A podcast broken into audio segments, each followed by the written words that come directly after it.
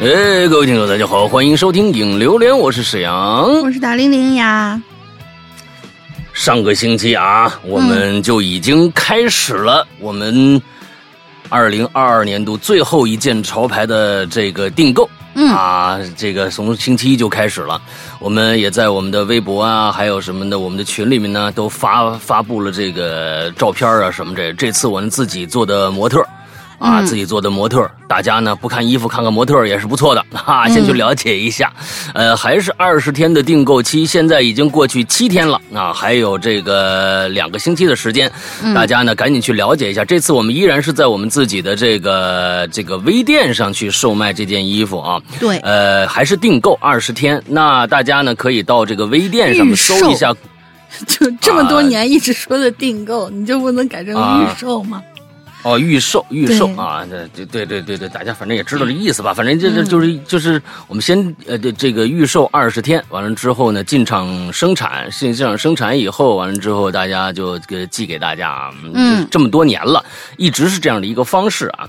呃，就是大家去这个微店上面搜一下“鬼影人间”四个字儿啊，完了之后呢就能看到这个“鬼影人间”什么这个这个就衍生产品店，衍生产品店，哎，大家进去就行了。哎，买就就就就看一下，完了之后，这一次呢是一件毛衫罩，就是一个罩衣啊，它并不是一个穿在里边的一个衣服，它其实是一个外套来的啊，大外套。完了之后是毛衣来的，这是我们第一次，呃，我们自己生产毛衣啊，以前都是布的呀或者怎么着的，这次是真的是毛衣，大家可以去看看我们的款式。这一次呢，呃，非常非常的。复古风啊的一件毛衣，大家可以可以去看一下，大概就是这样吧。呃，这个星期三呢，我们还会在这个小小破站进行我们的这个直播啊，有一有一个这个奇了怪了的直播，大家赶紧去呃这个关注一下我们小破站上的哈喽怪谈的号，完了之后到时候晚上九点，星期三晚上九点，呃正式开始直播，而且大家这个这马上就进十月了。进十月以后呢，呃，我跟大家这儿预告一下啊，我们差不多有差不多小两年的时间没有搞这个跨业直播了。最近呢，我在跟一个呃一个人哈，这个人大家可以去这个预测一下是谁啊？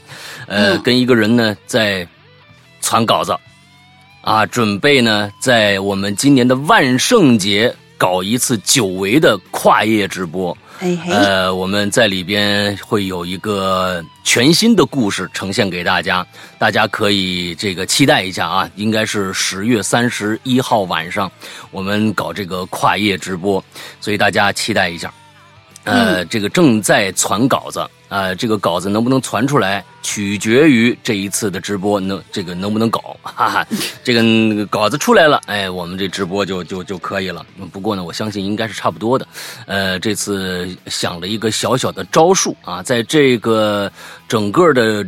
我已经策划出来大概的一个形式了啊，就是说我们会有一个完整的一个大故事，而这个大故事中间穿插的呢，是我想请一些大家耳熟能详的嘉宾来，每个人再讲一个小故事，中间穿插奇了怪了，哎，跟以前的一些这个形式有点像，呃，不过这一次的故事呢，会把这些东西涵盖进去。呃，是一个挺好玩的一个尝试吧。OK，大家就是期待一下就好了。那么之前呢，就先跟大家说一下，哎，大家有一从从头到尾现在听到的我这个这个 sexy voice 啊，是不是非常非常的性感啊？那呃，就又是鼻炎在作怪啊，好像有点这个小感冒的那个声，但是我很喜欢这个声，嗯。我们今天继续我们上周的这个主题，但不过呢，这次的主题啊只有半期，后面呢是一些以往的留言中的一些遗珠啊，没有被念到的一些遗珠来补。呃，这个骗子这个期呢，就我们前半部分今天还是继续骗子，后边呢是一些以往的这个没有被念到的一些同学啊的一些遗珠的一些内容，好吧？那咱们今天开始第一个答应来吧，嗯，骗子啊。第一位，这个叫 Peter N J，石阳哥，龙云姐好。这次主题是少有能和我这个奇异事件绝缘体的人契合的。那当然了，到目前为止呢，我一共被骗去过八百元左右。我天呐，破产了，这就是啊！第一次是在在校期间，我们班一个同学号啊被盗了，这骗子装可怜，突发车祸住院，就找了这样的一个借口啊，被骗了七百二。第二次呢，是在回家，在南京站的入口，一个陌生妇女啊说：“哎呀，没钱买票了。”当时我心情好啊。然后，哎，并且呢，她说她就差二十块，嗯，可是呢，当我给她二十的时候，她说：“哎呀，您给我四十好不好呀？”我当时啊，真是被他那可怜样给麻痹了，是吧？四十就四十吧。但是呢，他还不知足，狮子大开狮子大开口，他说：“哎呀，我记错了，应该是八十。”哎，我当时顿悟了，我再给他。哎你不是顿悟了吗？你还是给了他八十吗？我，你看，我再给他钱，我买肯德基的钱就没了。于是抽出其中一张，我就走了。啊，好吧，你总共给了他六十，什么意思是？还是什么意思？其抽出其中一张，就抽出十块钱走了是吗？就给他七十，还是怎么着？嗯，没明白。嗯嗯。我还以为你给他二十二十，总共都是二十，然后准备给他一百，抽其中一张准备走，然后被骗了八十。等一下，刚好你刚才说的是你被骗了，骗了八百块吗？这样加起来不就是八百了吗？我我忽然有有有，我忽然有一些迷糊。嗯，咱们有二十面值的钞票吗？啊，你就是那个什么呀，香槟色的那个呀。咱们有二十面值的钞票。我的天，我的天，你你你过到哪儿去了，师傅？我我从我现在有多少人用真钱啊？我都很久没见过真钱了。我除过见过一百块钱的真钱，其他面值的我几乎很少见了。二十有有二十面值的钞票吗？有有有，你搜一下，你赶紧搜一下，这话不能乱说呀。我真的忘了，五块十块二十五十，嗯，是吗？有香槟色的，对，香槟色。我我找找我找找，你先你先接接着念，我真是忘了。对对对，呃，我买，他说我买肯德基就会没钱了，于是我赶紧抽出了其中一张，我就走了。这是我第一部分啊，下面哦啊，真的有二十块钱呢！我的天哪！我靠，哦，是这个，是桂林山水那一张对吧？对呀。哦，是杨烁拍的嘛？啊，行行行，好吧好吧，嗯，好吧。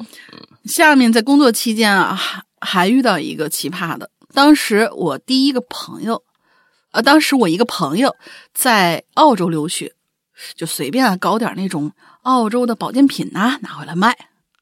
于是呢，我就帮他在淘宝上出，然后我们俩分成。某一天啊，遇到一大单，对方定价呢。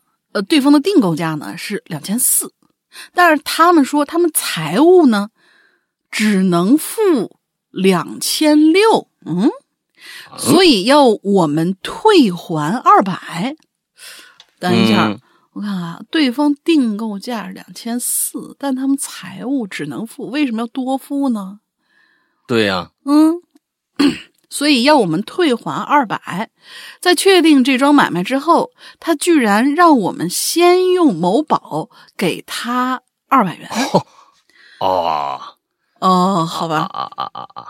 可是按照我们的规矩，对方不付账，我们就不发东西，我们就不让步啊，让他先付款啊。似乎对方没有国际贸易的相关知识和了解相关规矩啊，最后他只能挂断了电话。最后我想吐槽一下啊，除了钱会被骗，我们的认知也会被一些人骗。比如我前段时间就差一点被一些影评人和留言给骗了，而没去电影院看《侏罗纪三》。我承认啊，这部电影故事非常简单，但就是一部爆米花电影，就是看个爽啊。包括最近那《雷神四》，我现在好反感“拉胯”这个词儿啊。现在这个小破站这些影视区的 UP，我觉得他们只会玩梗啊，讲一些学术术语啊，或者直接骂街什么的。我呢，还是回归当初自己凭感觉看电影的时候，相信直觉，没必要被他人左右。最后祝《Hello 怪谈》越来越好。P.S. 是安哥，字母站现在闲人抬杠很多啊，在直播里如果遇到的话，无视他们就好了。啊，这话你还用你说呀？我都看不着他们。嗯，哎，对我眼睛花，我都根本就看不着他们在说什么。是是是是。而且呢，我们。我们我们我们这个这个呃管理员在里边，他们最爱干的一件事就是踢人啊，或者是禁言某人，他们可开心了。一个晚上禁言不了一个人或者两个人的话，他们都觉得了乐无生趣，你们知道吧？所以这我一点都不担心啊。另外，他们他们爱说什么说什么，跟我有什么关系啊？对不对？哎，我又不是靠他们活的，对不对？我靠你们活的。嗯，哎，我觉得你这个想法特别对啊，就是说，首先看电影，不管这。片子别人说的有多烂，你自己喜欢，这是很重要的一点。是的，对，对我我是觉得，呃，这个当然了啊，呃，《侏罗纪公园三》啊，我是相，我那是一个非常非常合格的爆米花电影，那个而且是致敬了第一部，哎，第一部的几个人全都出现了，所以呢，我是挺喜欢这部电影的。但是你要说到《雷神四》的话呢？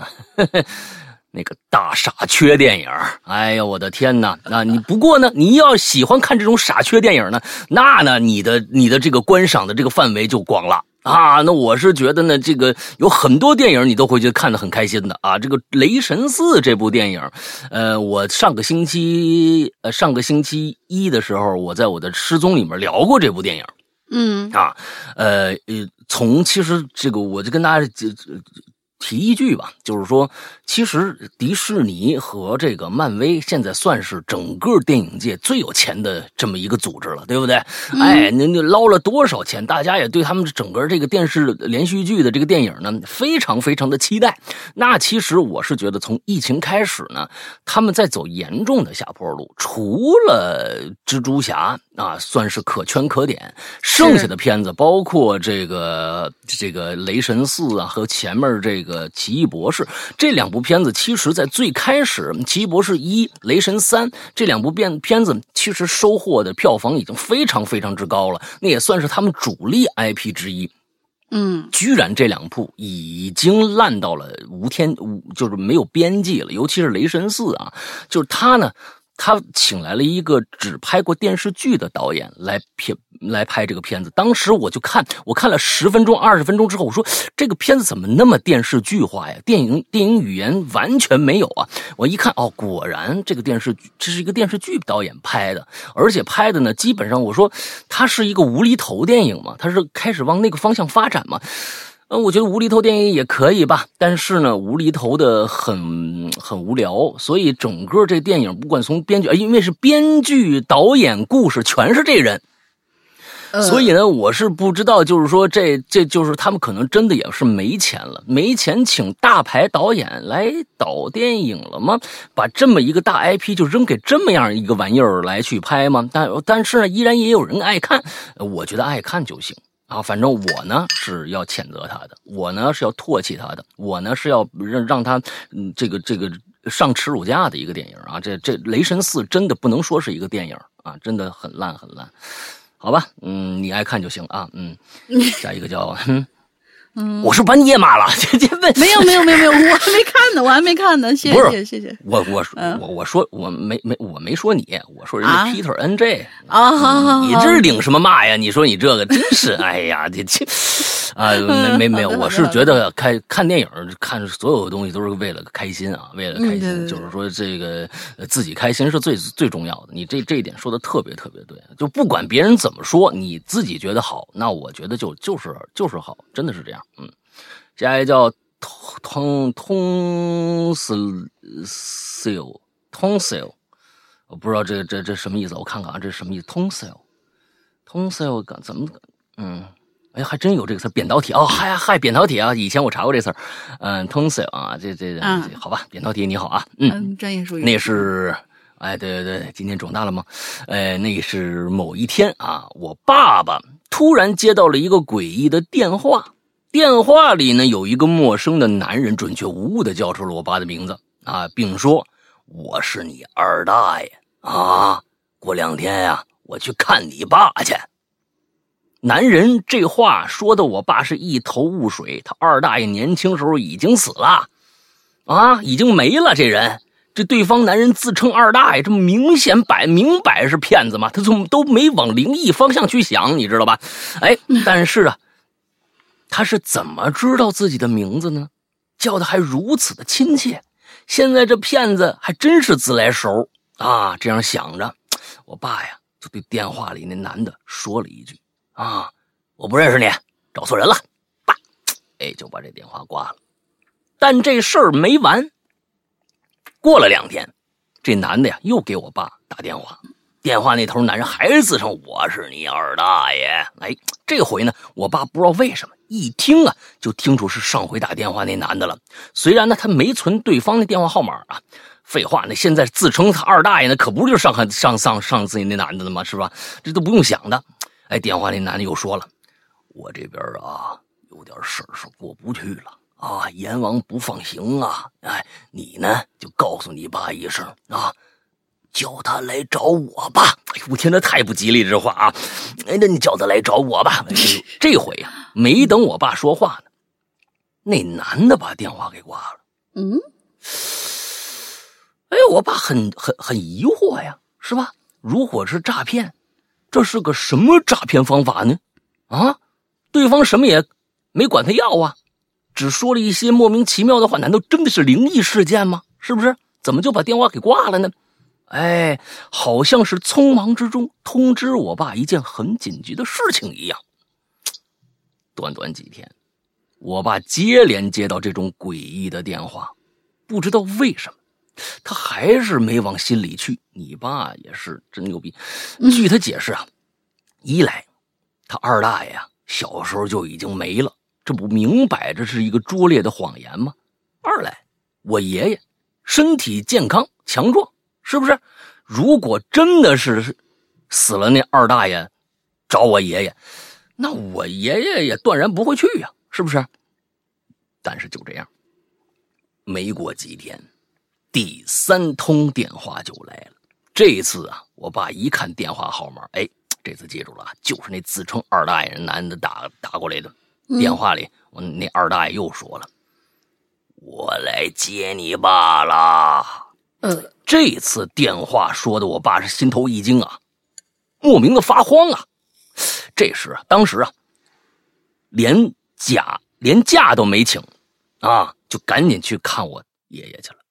我爸说，等他到我爷爷家的时候，发现这防盗门是虚掩着的。哎呦！他进我爷爷卧室啊，就看着我爷爷双眼圆睁，啊！我去！一开始我以为开玩笑呢，这故事这这故事这这挺恐怖的啊！这这等等等等，我就我就配配个非常诡异的这，看着我爷爷双眼圆睁，已经失去呼吸了。送到医院的时候，爷爷已经去世了，死因是心脏病突发。自那以后。那个自称我爸爸二大爷的男人再也没给我爸打过电话。我靠！我开始以为是一个拙劣骗子的故事，我也真是一鬼故事。我的天！啊，那那个时候我还小，对这件事完全没印象，而我妈呢也没印象了，她已经完全不记得爷爷是怎么去世的了。至于我爸在多年以后突然说起这么一段关关于我爷爷去世的诡异往事。也根本没有编故事的理由。至于那个给他打电话的电话记录还在不在他手机里，早已不可考。那肯定的，那这好家伙，诺基亚换小灵通，再换什么这个那个的，这都多少年了？问他还记不记得那个男的电话号码，他竟然是一点也想不起来。那肯定的啊，那你让谁都想不起来。但是他现在很相信，那个男的的确就是他二大爷。冥冥之中是特意打电话来提醒他爷爷去世的，好吧，故事讲完了。关于我爷爷去世的事儿，其实带有灵异色彩的还不止这一件。哦，啊，你哦，你你你爷爷去世的灵异色彩的事儿还不止这一件啊！我爷爷虽然在我小的时候就去世了，但是我总是会梦见他。只是在我的梦里呢，爷爷总是不是很快乐的样子啊。甚至有一次啊，我在梦里看见我爷爷把我和我爸一起烧死在了一一场大火里。我的天哪！我爸爸呢也总做一些关于我爷爷不安稳的梦，但我爷爷在生前还是一个蛮慈祥的老人。这一期啊是有关诈骗的榴莲，好像说的有点跑题，没有没有，你开始这个假那个那个做的非常好啊，我们真是以为是是骗子呢。就说到这儿吧，祝世阳哥和龙玲小姐姐天开天天开心，节目越做越好。你你给你爷爷，我我是这么觉得啊，呃，去世以后你们经常烧纸没有？哎，这个真的是一好办法啊！我那个，你真的烧烧纸，同时记着，你给你爷爷烧啊，给你二二大爷也烧点。对，哎，你这东西是不是你爷爷托的梦？这不知道了，是不是？你他他不是烧吗？他就想让你烧俩纸人，你们俩的纸人过去，你们知道吧？哎，那这这这梦里边的都得你你得你得。你得领会精神，你明白吧？哎，你得领会精神。咱们很多的是吧？咱们领会了一辈子精神了，对吧？你这个东西有些政策呀，他不跟你说明白了，哎，他只说一半，剩下让你自己领会去。具体怎么做是你的事儿，我不跟你不是说你第一个怎么要这么做，第二个不能那么做，第三个怎么着怎么，很多的东西，要不然现在。为什么出现那么多防疫失控的那个，就是那那种过过过度防疫的那那种事儿呢？都是领会精精神造的孽，你知道吧？他不跟你说明白喽，你自己下面自己领会去啊！你这个东西做做做啊，做的不好是你领会错了，你们你们知道吧？哎，是这意思。所以这你得领会精神，你烧点东西去。你们老做这梦，是不是不给人烧纸啊？你们不给人上坟呐？这都这这这是吧？哎，你烧点。烧点烧点哎，那东西花不了几个钱，是吧？都都已经 暗示你了，有火呀，有火呀，烧点人儿啊。哎，对对对，你烧烧人那个东西，你你们自己再多领会领会。我觉得多领会领会啊，呃，就往好了领会啊。嗯，是不是烧点烧点美女过去？啊，这是是不是不是这意思？你知道吧？哎，你你这这个那也也许也许是也许也许是丫鬟呢？啊，对对对，丫鬟丫鬟丫鬟啊，老人家嘛，你你你你烧个大玲玲过去，你知道吧？暖暖乎乎的，你说是吧？那这这个东西烧啥叫暖暖乎乎的？哎，暖和，哎，暖暖这暖暖暖乎乎的烧一大玲玲过去，还能讲故事。你看老头老 老老头解解闷儿，哎，记住了啊，嗯，好，下一个。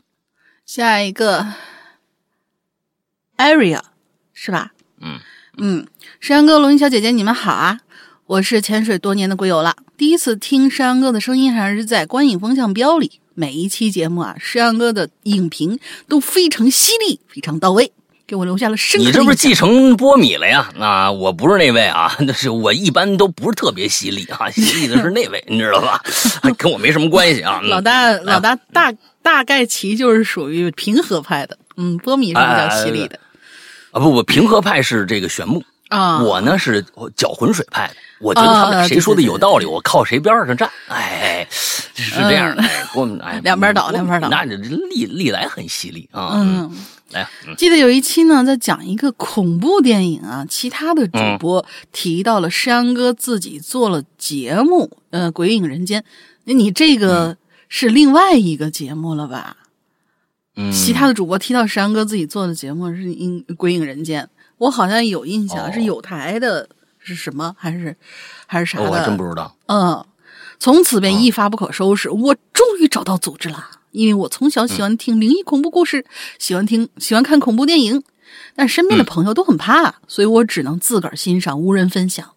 好在冥冥之中缘分使然，我终于找到《归隐人间》。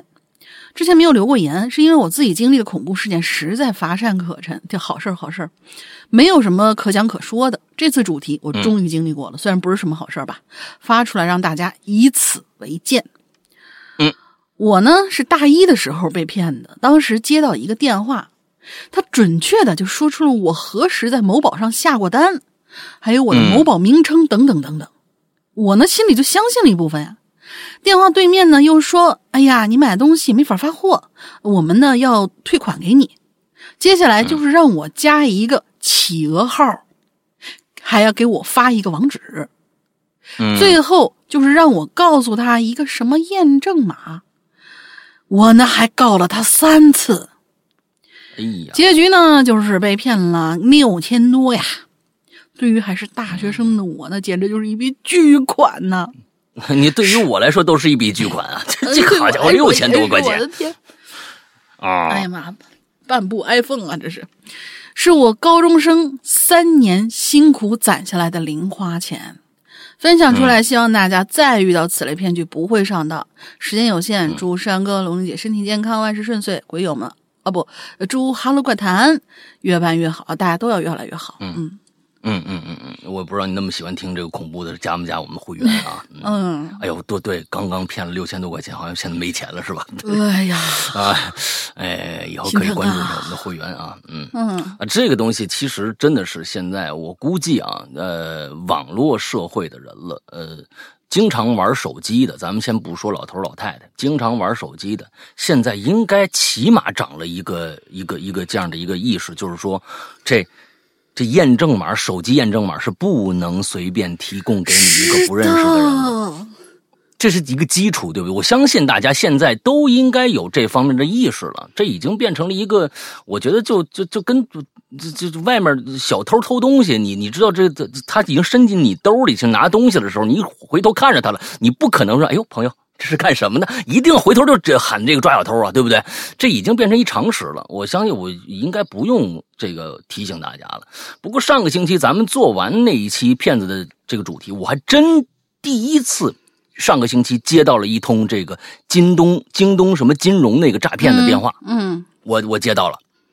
啊，我接到了。这说明啊，我我插一句啊，这说明你的手机在旁边听着你的需求呢。你不提，可能还接不到，但是你提了，对，提了完了，骗子就说：“哟，他知道咱们这骗局了，咱们给打一个吧。”是这意思吗？就是说现在手机有多多不安全啊！真的是。你看着你什么都没干，实际上他在旁边，你的需求啊什么的都输入那个就是给你推送的，或者说跟也许跟骗子会有关系的一些大数据里，所以大家有的时候唠嗑也稍微小心一点嗯。嗯啊，这个我们在前一段时间我们做的一个系列啊，叫做《半真半假的周先生》里边，就是说有里面有一个故事叫做“手机都知道”，哎，就讲这么一个事儿的。是的，但是呢，我是从来我我。做了那个故事以后，我试了一个星期，我非常非常的傻，你知道吧？我说，哎，这事儿到底有没有呢？我就在那儿想，我说今天中午吃点啥呢？我想吃小面。嗯，完了之后就找，就到我们那个没有。完了之后说了各种各样特别特别好实现的东西，哎，一次我你拿它当神灯了是吗？许愿呢？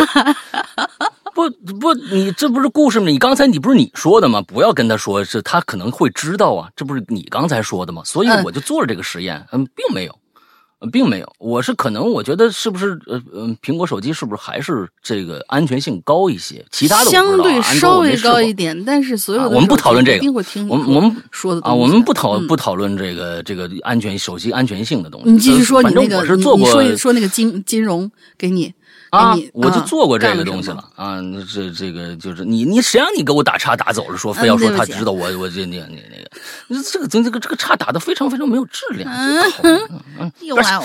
完之后是这样啊，那当时我上个星期我就知道了这个骗局是怎么回事了嘛，来龙去脉嘛，他就先让你怎么着，完了之后上那个呃云云云会议嘛，视频的那个什么这个那让你操作嘛，对吧？之后我就我就知道了呀，上个星期咱们都说过了呀。完了之后，他就给我打电话，我说是京东金金融，您是不是有白条什么这个那？他不是就是跟上面一模一样吗？说啊，我还真有白条。嗯，完了之后说哦，那您这个说，我呀，我我跟他说，我迫不及待的想上这个，你待会儿是不是咱们还要视个频呢？他不说话了。我说视不视个频的时候，你是不是咱们是不是还要打开 A P P？你能看到我的截屏呢？对方挂了。你 你把人吓跑了，你看这是专业的，他这是专业的呀，他这已经完完全全我这套路他已经知道了，他就对方也就知难而退就挂掉了啊。那我觉得就是大家这听咱们这个节目要长长见识，这这这还挺重要的。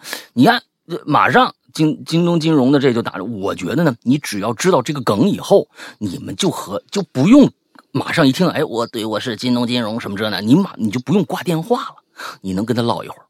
哎，而且唠的都是圈里面的术或是这个或这个这怎么说呢？专业术语。你哎提醒人家这剧本该换了是吗？哎，跟跟跟跟跟人唠一会儿，哎，我觉得他人也、这些人啊，其实啊，他的人生价值非常非常的，我觉得要是我，我就能能能死去，因为百分之九十八的电话可能，喂，你好，我是京东，就啪，那时候你这京东金融四个字儿还没说出来呢，对方已经挂电话了。就是他每天要做重复做很多很多这样的一个一个工作，他的人生这个这点时间，就就真的是啊，那你干骗子的事儿，那你就浪费浪费青春也好啊，什么活不能干呢？啊，非要干这个事儿去啊？嗯真的是嗯，啊，我下一个叫韩瑞妈妈是吧？这个两位主播好，从二零一五年开始听鬼影，现在已经七年了。第一次留言还有点小紧张，如果写的不好，也请多多包涵。啊，虽然我没有被诈骗成功的经历，但是呢，也碰到过诈骗。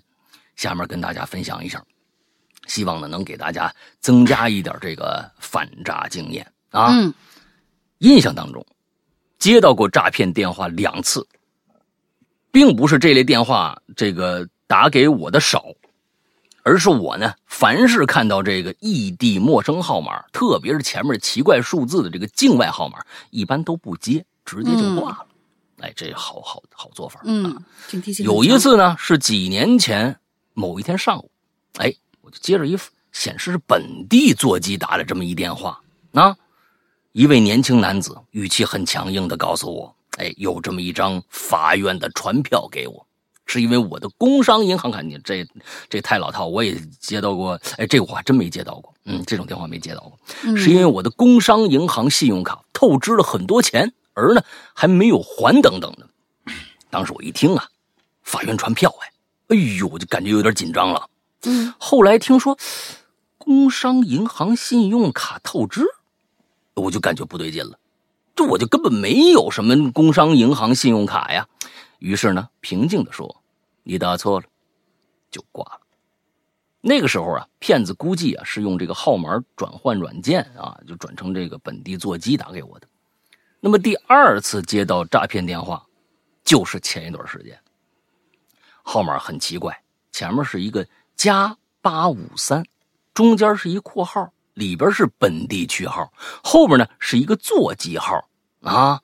我就犹豫了一下，这肯定是骗子那边没没隐藏好，你知道吧？加八五三啊，咱们是加八六，他那是加八五，八五我不知道是哪儿啊，完了可那个三我不知道什么意思，反正这这都是国际号。中国的都是加八六，好像中国的手机号前面那个那个区段没没没隐藏好啊，嗯我犹豫了一下，看了这号码几秒钟，还是接了。对面有点嘈杂啊，有一个带点南方口音的这么一男的啊，用比较严肃又强势的语气对我说：“我所在的这个城市疾控中心，他是那儿的人。八月二十三号，我在医院与一名确诊病例的这个密切接触者有接触啊，这就是二代传播啊，这不是直接传播，是二代传播了这个啊，请我赶赶快与这个疾控中心联系进行隔离，还说出了我的名字。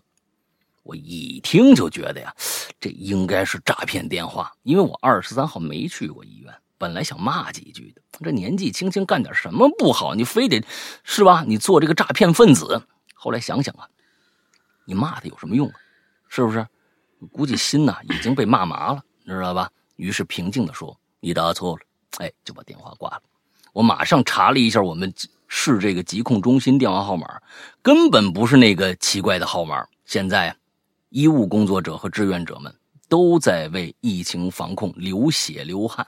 呵，流血不至于吧？现在啊，嗯，流汗，我觉得每天呢肯定大白，每天流汗。嗯，电信诈骗却以这个为剧本来实施诈骗，是某种意义上的发国难财。他什么时候不发国难财啊？啊，他们发这财呢，就不是国难财，他发的就是各种各样的，就是就是各种漏洞吧。哎，真是该死。嗯，他不，他他跟疫情没关系那些骗术，他也该死，你们知道？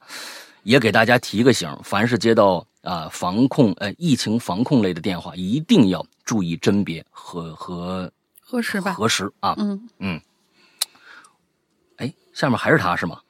嗯，啊，呃，我是一名大学老师，我们学校有很多学生接到过这个诈骗电话，也给大家分享一下，希望能给在校大学生们有有所帮助。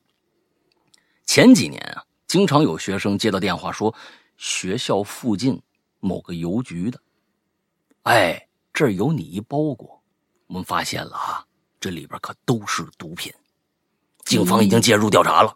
嗯，最近几年呢，一直有学生接到电话，说是国家啊这个助学金资助中心的啊，说这人呢得了一笔助学金啊，但是呢有一些问题。那学生们接到这样电话都很害怕呀，有的就找我这个，呃，求助。我就对他们说了，如果学生真涉及到犯罪或者这个奖学金呢，哎，发放出了问题，打电话通知本人的应该是辅导员或者是负责学生工作的老师，是不是？而不会是这个邮局或者什么资助中心直接打电话通知的。嗯，我觉得，我觉得邮局啊，那那对对对对，你。可能邮局要是发生这种事儿，第一个跟警察联系，第二跟学校联系，最后才跟你联系呢。我觉得应该是这样，确实这个是有道理的。你要都发现毒品了，你还不第一时间找警察呀？警察接着才找找学校呢，学校辅导员才才找你呢。一一般都是这样的一个一个顺序，这样是比较合理的。不可能那邮局直接哎，这有一包那小白粉啊，你你你你来一趟吧，你来你去他他能处理什么呀？哎，这这有道理，嗯。这个有的学生呢，还去这个邮局核实了，确实没这事儿。当然了，也有学生被骗，基本上就是刷单的骗局。甚至还有学生接到电话以后，仿佛被洗脑了，明明知道可能是骗子，却还是转账。校园贷啊，很多也是骗局，要么就是这个实际利息啊和宣传的利息严重不符，要么呢就是说明说明了，我跟你说明白，这就是高利贷。曾经有学生贷款六千元，结果一年后被要求还一万多元，多多元。我觉得一年后还一万多元，那可能都是不那利息不太高的啊。有些真的是太恐怖。嗯，还钱还款被带出去限制自由，最后家长来还钱。大家消费的时候一定要量力而行，是什么经济能力就过什么生活啊。接到陌生电话，一定要多求证，不要贪小便宜。天上不会掉馅饼啊，天上只会掉馅儿陷阱。做不做到不听不信不转账。再说一个多年前我爷爷奶奶遇到的骗局，哇，你们家真的，嗯，啊，那太有经验了啊！你们这这个太有经验了。二十多年前呢，有一个陌生人敲我爷爷奶奶家门，哎，提着一小袋东西，说是我姑姑同事。还说出了我们家一些情况，说我姑姑在哪儿上班啊啊，什么拜托同事给家里送点好米。哎，我爷爷接过米袋子以后呢，就给对方啊付了一百多块钱。不是等等等啊，你这没说明白，是这米托人送来的米，说这米值一百多，你得给我一百块钱，还是说你爷爷啊觉得对方挺辛苦的，给了人一点辛辛苦好处费呢？这没说清说明白啊！这一百多块钱到底是干嘛的？嗯，等那人走了以后呢，发现袋子里啊只有一点碎米，不到十斤，也不知道为什么爷爷会给对方那么多钱。还有一次，我奶奶碰着一人啊，拿出一小盒东西来说是什么胭脂，打开盖子给我奶奶闻了一下，我奶奶那脑子就跟短路一样，哎呦，把身上带这些金撸子呀什么的全都摘下来了，啊！这些都是古老的骗术，现在可能还存在。也请大家给这个家里的长辈和孩子提个醒，不要随便相信别人的话，不要随便吃和闻别人的东西，因为很有可能会带来严重的后果。哎，我觉得这这这个这些啊，应该那些化妆品店啊什么的给学学，你知道吧？那化妆品店什么的，现在这化妆品又贵，是不是？很多人呢到那儿啊就化一个简妆。完了，我要试试你这个啊，化个简妆，人家上班去了也不买，你知道吧？这反正我是觉得呢，这个这招数应该化妆品店的学一学啊。您看，哎，您闻闻这油香不香？一闻，哎，哎，这一套啊三万多，您付个钱吧，哎，就买走了。这个东西，这是最最直接的一种啊。哎，你不闻，一般化妆品都闻闻啊。嗯，完了之后，这个呃，我我们省是被电信诈骗的重灾区，我们市儿，我们市呢，现在办电话卡都需要严格审核。我去办理家庭套餐电话卡呀，都必须拿这个主号身份证和自己的身份证。这现在全国都这样了吧？嗯，肯定都应该是全国都这样。对啊，不是你们这儿，光你们那儿，全全国应该都这样。嗯，六十岁以上老年人呢，不让自己办电话卡，必须要儿女或者家人啊，年轻人陪同。我就亲眼见到过一个老人办电话卡被电信公司啊这个员工婉拒了，不知道其他城市省份是不是也这样？现在一基本都这样。嗯。留言后这几天呢，有一些境外电话打我手机，一般我都不接听。昨天又打来了，烦了。我正正着跟领导，刚领导把我骂了一通，完了之后，我现在我想骂人啊，我就接了。嗯，我没说话，对方呢也没说话，俩人就这么对峙了好几秒钟。对方最后啊，终于开口了，是个南方口音的男子，一开口就说出了我的姓名。我听了我就恼火了，我直接回了一句。你搞电信诈骗的是吧？不要再打我的电话了。说完就挂了。哎，我截图了几个号码发到影流连的这个这个，你你发这个没用。其实真的是没用，随机生成跟随机号码是一样的，他不可能下次给你打他就不是这号码了。你也是是这这这，我看你是身经百战，但最后怎么干出这么幼稚的事情呢？你看啊，这这东西，他他他不是那个。就一个唯一的，他打电话那电话是唯一的，但是他生成那个就跟那个那个生成的密码是一样的，随机的，下次就不一样了啊！你这东西这就没用啊，没用，确实是，我是觉得最近呢，因为我知道现在啊，全国就跟刚刚才我说的是全国，呃，很多地方都是领会精神，啊，领会防疫精神啊，具体措施没有一个。准确的一个，就像比如说我们现在，比如说哪儿失火了，消防局从出车得到消息，一直到出车，一直到最后扑灭火，它是有一套完整的规章的。你该干什么，不该干什么，最大限度的保证人民呃这个财产安全和自己的安全，这是一有一套完完整整的专业的流程的。而现在防疫其实没有准确的，一个地方一个一个一个方法。啊，这个轻重缓急完全不一样。那我就知道，前一段时间就是前几天，不是前前段时间，我妈就碰着这个了。哎，嗯，呃，从疫情开始呢，我们我我算是真的，呃，我们小区从来真的是感谢上天，从来没有过就被封啊，或者是怎么着的这样的事儿发生啊。我真的是很感谢老天对我的眷顾。嗯，我妈呢，前几天啊，秋天了嘛。前一天你也知道那北京巨冷无比，有点小感冒，哎，咳嗽了，咳嗽了，咳的还挺厉害，有点小发烧。说那不行，那去社区医院吧，开点药去吧。一去那儿呢，哎，如临大敌。那也就是说，你这个不行，你得报备或者怎么着怎么着的。哎，我先给你开药，我相信你这也不是。不过呀，你这几天一定会接到各种各样的电话，防疫中心的电话。还有咱们居委会的电话，肯定要跟你核实情况。是，而且你这天呢，每天你都要去做一次核酸，哎，嗯，起码做三天，连着做，哎，就能证明你是不是了，哎，完了。但是每天都会有相关的人员找你，跟你核对情况。是的。那么像这样的情况，骗子不钻空子谁钻呢？对吧？因为你没有办法去，你只能靠。靠最后就是，但是老人有的时候分不清啊，老人有的时候很害怕呀，他有时候真的，一接那电话浑身哆嗦。对方一说你是谁谁谁，就是最近是不是发烧？有些老人真的胆小，他他他不知道对方的，对方稍微说的义正言辞点他就一直按照人家这个这个东西就去，就就就就就下去了。我相信最近有很多人可能就是因为防疫这一块受了骗了，真的就是因为。这东西，你你确实打电话呀？你确实打电话核实啊？那有很多人就知道你这信息了，完了之后马上就给你打电话，之后真的是一步步就给你把钱骗走了，或者怎么着的。所以大家呢，确实是那些人给你打电话，只是来核实你的病情的，如果让你发什么，让你上个网站，让你视个频，让你这个点链接什么的，返哎，回点验证码什么的，千万别验证码一定，我跟你说，他只要说这一句话，你就可以大骂操他祖宗，你知道吗？你就是你，你就可以这么干啊！哎，呃，咱们自己人，防疫中心人一定是跟你，哎，您是居民什么什么什么谁谁谁嘛？对之后您这几天这发烧情况怎么样了？没事儿吧？完了之后，今天的核酸做了吗？哎，他一定是提醒你干这件事儿。嗯其他的他也管不了，所以呢，他不会干其他的事儿了。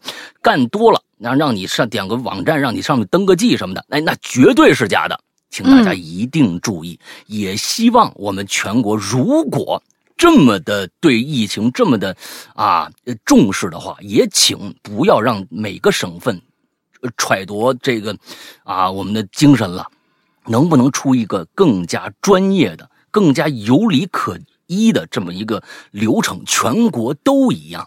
甚至我觉得前段时间有人说这个就是核酸全国统一这个信息，不是说我北京做的，去了其他的地方人家不认。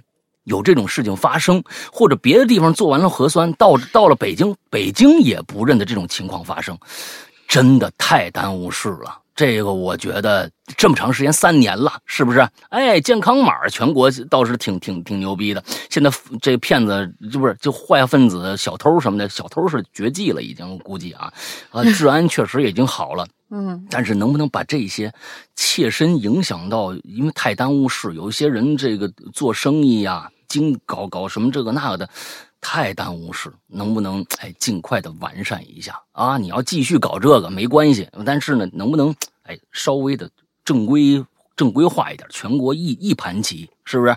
哎，这我觉得这不算过分的一个要求，对不对？哎，嗯，加油吧，反正加油吧，都不对容易啊，加油吧。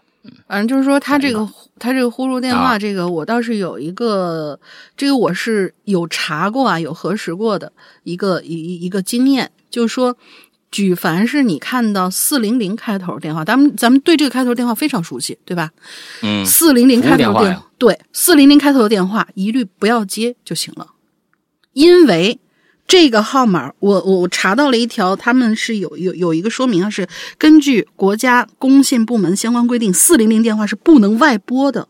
你要记住，你有很多东西你可以去打电话咨询，你银行的也好，金融的也好，或者其他那些服务平台都可以，但是四零电话是不可以给你打的。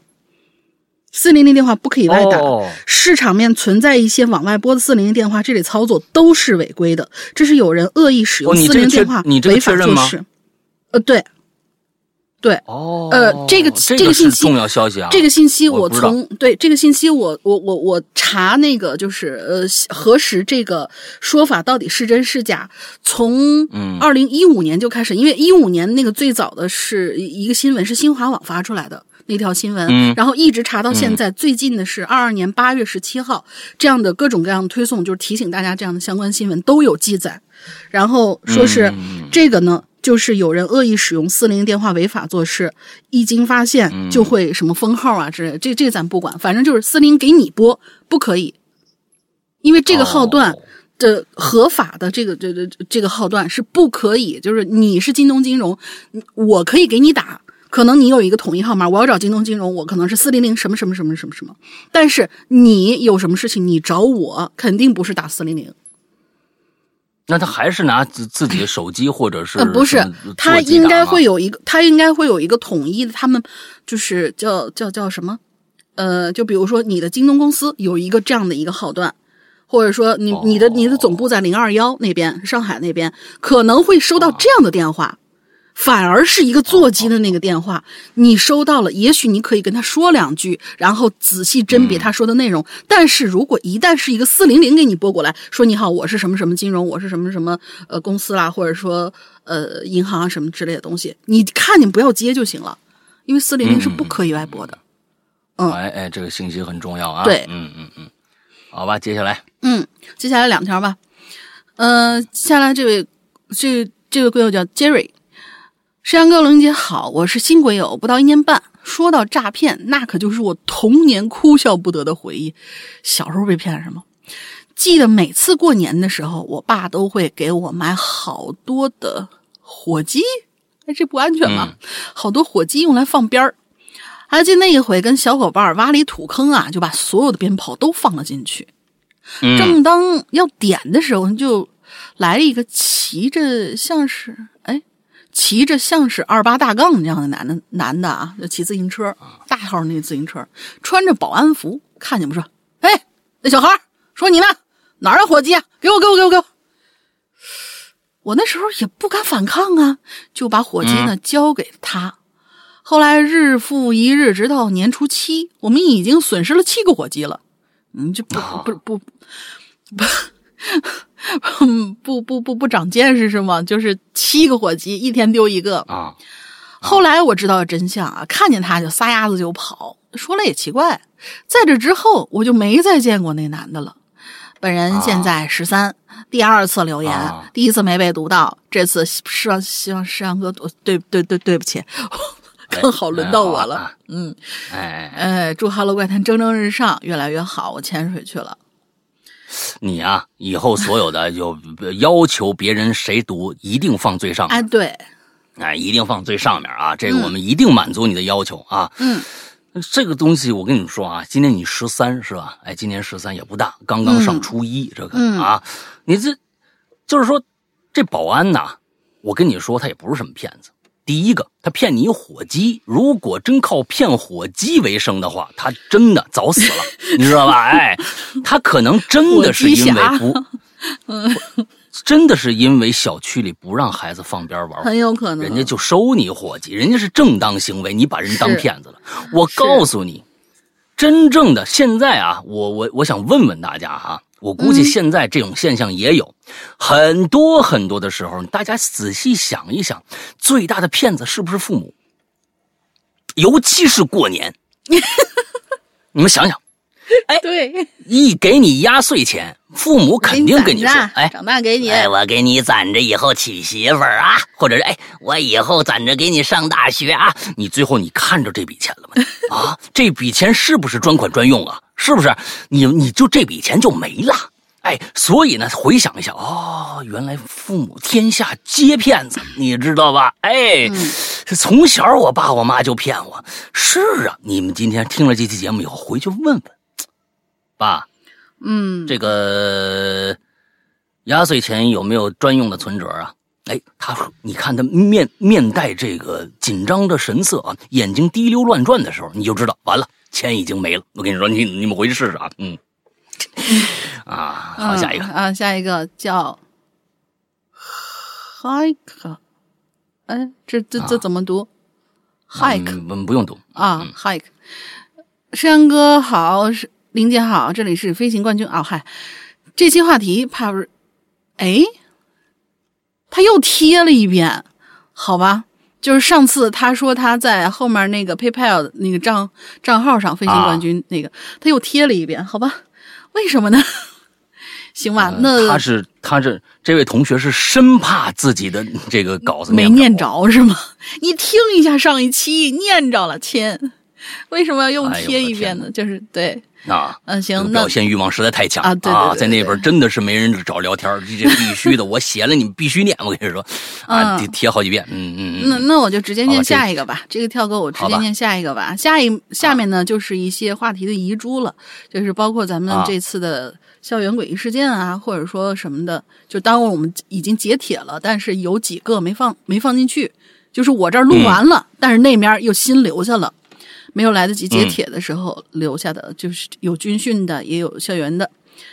嗯嗯，这位同学叫薇娅，嗨，大家好，是杨哥龙姐好。从高中开始听节目到现在大四了，第一次留言真的好紧张。正好赶上这期校园话题，那就讲讲我初中的时候听到的关于我们学校里有一个百年历史的小池子的事儿吧。这没哎这没读过吧？嗯，百年历史的小池子。我呢就读的初中的地址啊，在清朝也是当地的官府办的学堂，所以校内就留下了一些当时啊的石墩子呀、亭子呀什么的。这小池子就是其中之一。听学校老师说呀，这个看上去只有半个羽毛球场大的池子，其实特别的深，甚至连到外面的护城河了。所以老师们经常提醒我们不要去附近玩，一不小心肯定会掉下去，可能会掉下去。这个故事是午休的时候，我听一同学讲的，那就是这个池子里以前淹死过一个老师家的孩子。我们学校有的老师家里呢不方便的时候，担心家里孩子会没人照顾，就会把小孩一起带到学校来。故事里的孩子也是被他妈妈带到学校来照顾的。他妈妈工作的时候呢，他就在校园里头玩等到他妈妈讲完课回办公室，没看到孩子，满校园就找啊，但始终找不到。之后他就担心不会是掉池子里了吧？后来就报了警了。警察在池子里捞了半天，没捞出人来。最后有人提醒啊，说这池子连通着外面的护城河呢。最后，在护城河的下游找到了这孩子的尸体。嗯，以上就是我所记得的这个故事的内容。时间有点久了，可能有些细节记不清楚，真实性其实有待考察。大家就当一个校园传说听吧。反正就是提醒大家注意安全就是了嘛。最后，祝山哥、龙英姐身体健康，天天开心。遇到合适主题，我还会来的。嗯，好，嗯啊，你们经常来啊，V 啊同学啊。下面一个叫 Smiling 啊，Smiling，沉鱼乐雁、闭月羞花的大玲玲和玉树临风、帅气逼人的诗阳哥，你们好。关注哈喽怪谈很久了，只留过几次留言，那已经不错了啊！一看这期主题呢，忍不住来留个言。故事呢不是特别诡异，但和校园呢是有点沾边的啊。废话不多说，咱们就进入正题。故事啊，发生在我初中的时候。我们初中呢是一个高中和初中在一起的一个。寄宿制的这么一学校，嗯，哎，大门左手呢是两栋初中教学楼，右手两栋高中教学楼。学校呢也算不算不上，呃，学校呢算得上比较大了啊，挺大啊。嗯，在当地呢也很有名，升学率也挺高。我们初中吃饭呢需要经过图书馆正面的那么一个小广场。哎 P.S. 一下，这个图书馆的位置夹在初高中教学楼的中间，正对大学学校大门啊，那就相当于一个底下没封口的那么一个一个口字嗯，最上面图书馆，完了下面左边右边教学楼，大概应该是这么一个哎，这么一个结构啊。哎呀，完了之后呢，我们这个要吃饭就得经过这个图书馆正面小广场啊，才能去餐厅。哎，但有这么一天呢。各班班主任突然通知我们，吃饭不许从原来的路走了。嗯，说呀，要让我们从这个图书馆背面绕着走。那并且呢，还亲自呢把我们带，呃，就是亲自带队领着我们去餐厅，坚决不让我们从这个图书馆正面走，也没解释原因。那那。看来他们应该看着这个图书馆正面这路啊，也不是修路啊或者什么的过不去了，应该就跟以前一样，但是就是不让你走了。哎，大概就是这样啊。嗯，我们呢也没多想，但后来才知道，原来呀是学校一名初三学生在跑操的时候啊猝死，家长得知以后悲痛欲绝，把棺材和花圈呢拉进学校正门，抱着孩子一一向哭。那学校怕影响我们，所以呢，让我们换了条路去餐厅。要知道，这个男孩学习一直是名列前茅，独子，家里唯一的宝贝就这么没了，家长自然受不了这么沉重的打击。当时在门口啊，哭的还昏过去好几次。还有这么一件事儿，也发生在这个学校。我有幸啊，又考上了这所学校的高中啊，就没动窝呗，从这楼去那楼了，是吧？哎，上了高一呢，又发现了一件令人十分愤恨的事儿。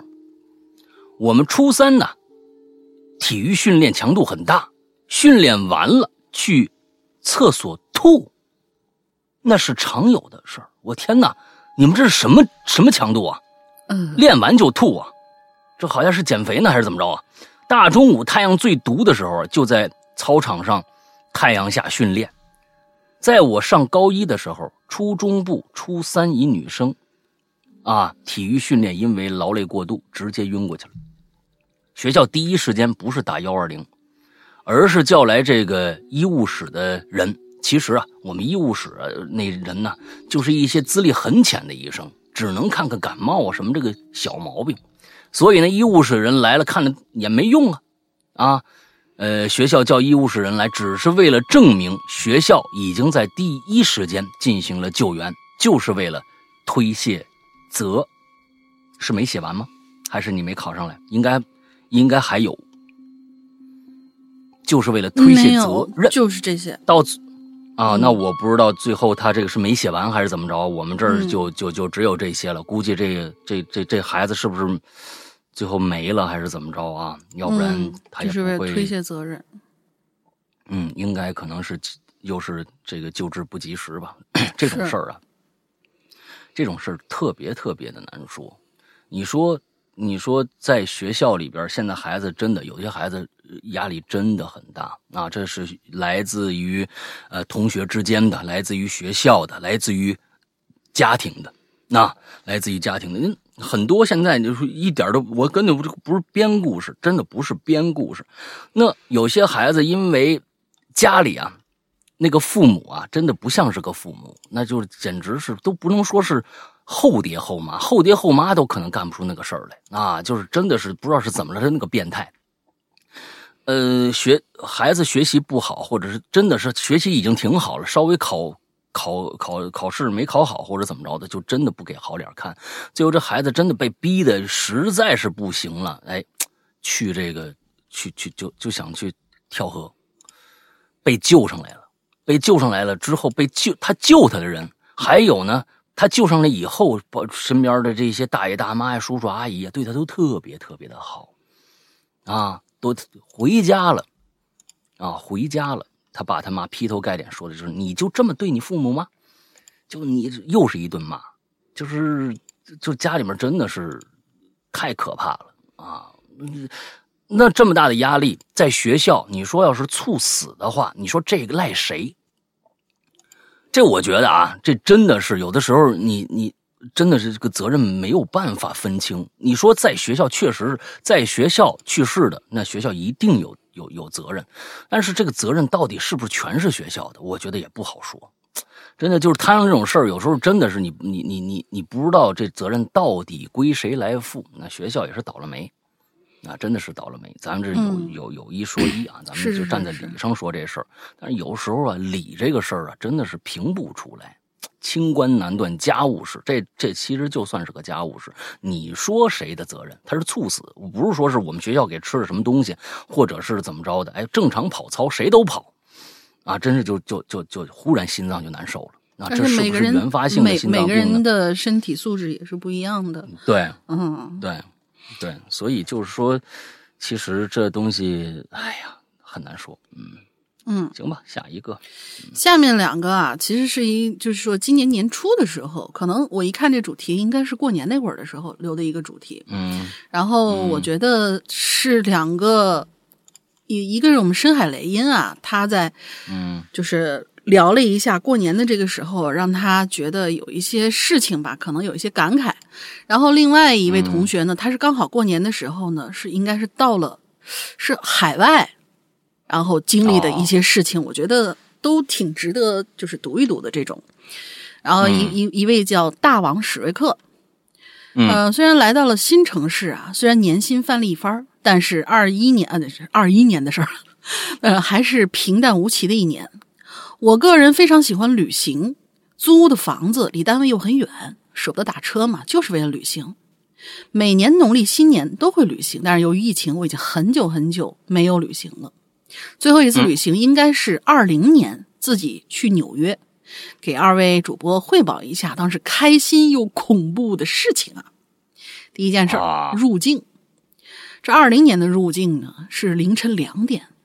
那时候疫情已经发生了呀，对，而且说好像海外当时二零年的时候，二零年初是不是还没有开始那么那么的严格的那个什么？因为咱们国内爆发是二零年初嘛，嗯，海关都没怎么问我，就改戳。凌晨两点的 Air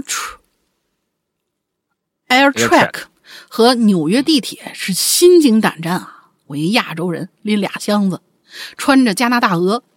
地铁上满满的流浪汉，还好安全到达了。一路上我是胆战心惊，没有像传说中的被抢羽绒服。哦，呃，第二件事呢，就是奇葩的房东。我这房东呢是个年轻的白人小姐姐，老公是越南人。房东小姐姐很热情，还给我做了鸡蛋饼。对于鸡蛋饼，呃，对，就是鸡蛋饼，您没听错。这房东小姐姐呢，在西藏待过两年，房子装饰的跟藏民家一样。但是呢，聊天之中发现呢，他其实是一个是什么？中东吗？还是什么？不知道。嗯，他后面加了 ZD 分子，ZD 分子，我能拼出来就是中东分子或者怎怎么样，吓得我呀，赶紧就洗洗睡了。哦哦哦，我知道了，藏独。哦，嗯，藏独分子，吓得我赶紧洗洗睡了。第三，逛了一天曼哈顿，进房东家，发现他们正在喝酒。房东这老公是越南人，邀请我喝一杯，还好夫妻俩很知道距离感，没有说到什么离间民族的问题，我们交流还算挺愉快的。主要是她老公，呃，主要是跟她老公交流。中东和越南，呃，中国人和越南人一起说什么呢？嗯，当然是说西巴国的坏话了。嗯，西西巴国大家都知道是哪儿啊？第四啊，这有点意思，可爱的性骚扰。一是房东两口子的圈圈叉叉邀请，就是仨人一起来，而且在门外，他们圈圈叉叉的时候还不关门，还声音特别大。我可以理解为邀请吧，但是让各位看官失望了，我一怂包，当然当什么都没发生，没看见，没听着。这跟怂不怂没关系吧？您不怂就上了吗？我想想问问您，不是这这事儿，您就就是说这这好家伙，您这跟怂包没关系啊！我跟你说，这是道德问题。对对对啊，您不是怂包就上了吗？是还是怎么着啊？是吧？啊。二是有一次很晚回家，走到路上呢，被两个可爱。这个可爱应该是一个，就是呃，非常非常的就是讽刺的一个说法。被两个可爱的黑人大街上语言挑逗，还摸了屁股。所以说，男孩子在外头也要注意安全呀。哦，你还是个男的？嗯，对啊。我以为一直以为是个女的呢。嗯，对啊。嗯，第五，作为一个博物馆迷啊，纽约的七天充实且安全。但是零下十几度的气温把我冻得够呛，羽绒服没被抢，兜里钱也没派上用场。当时正在自学法语呢，希望二四年的时候可以去巴黎看奥运。现在就可以预料到小巴黎的高物价了。作为生活在一个小城市长大的孩子来说，旅行让我一步步拥有更大的视野。二二年也希望疫情赶快稳下来吧。哦，补充一下。美国的农历新年呢，年味儿满满。大年初一还分别去了唐人街和法拉盛，舞龙舞狮、鞭炮、烟花、唐装，是我这么多年来过得最有年味儿的一年。和房东夫妇还包了饺子。晚上跟在新加坡旅行的姐姐和在泰国旅行的爸妈视频，房东也送上了来自美国的祝福。啊，晚上这个新加坡旅行的姐姐和泰国旅行的爸妈，我估计他们一时半会儿是回不了国了。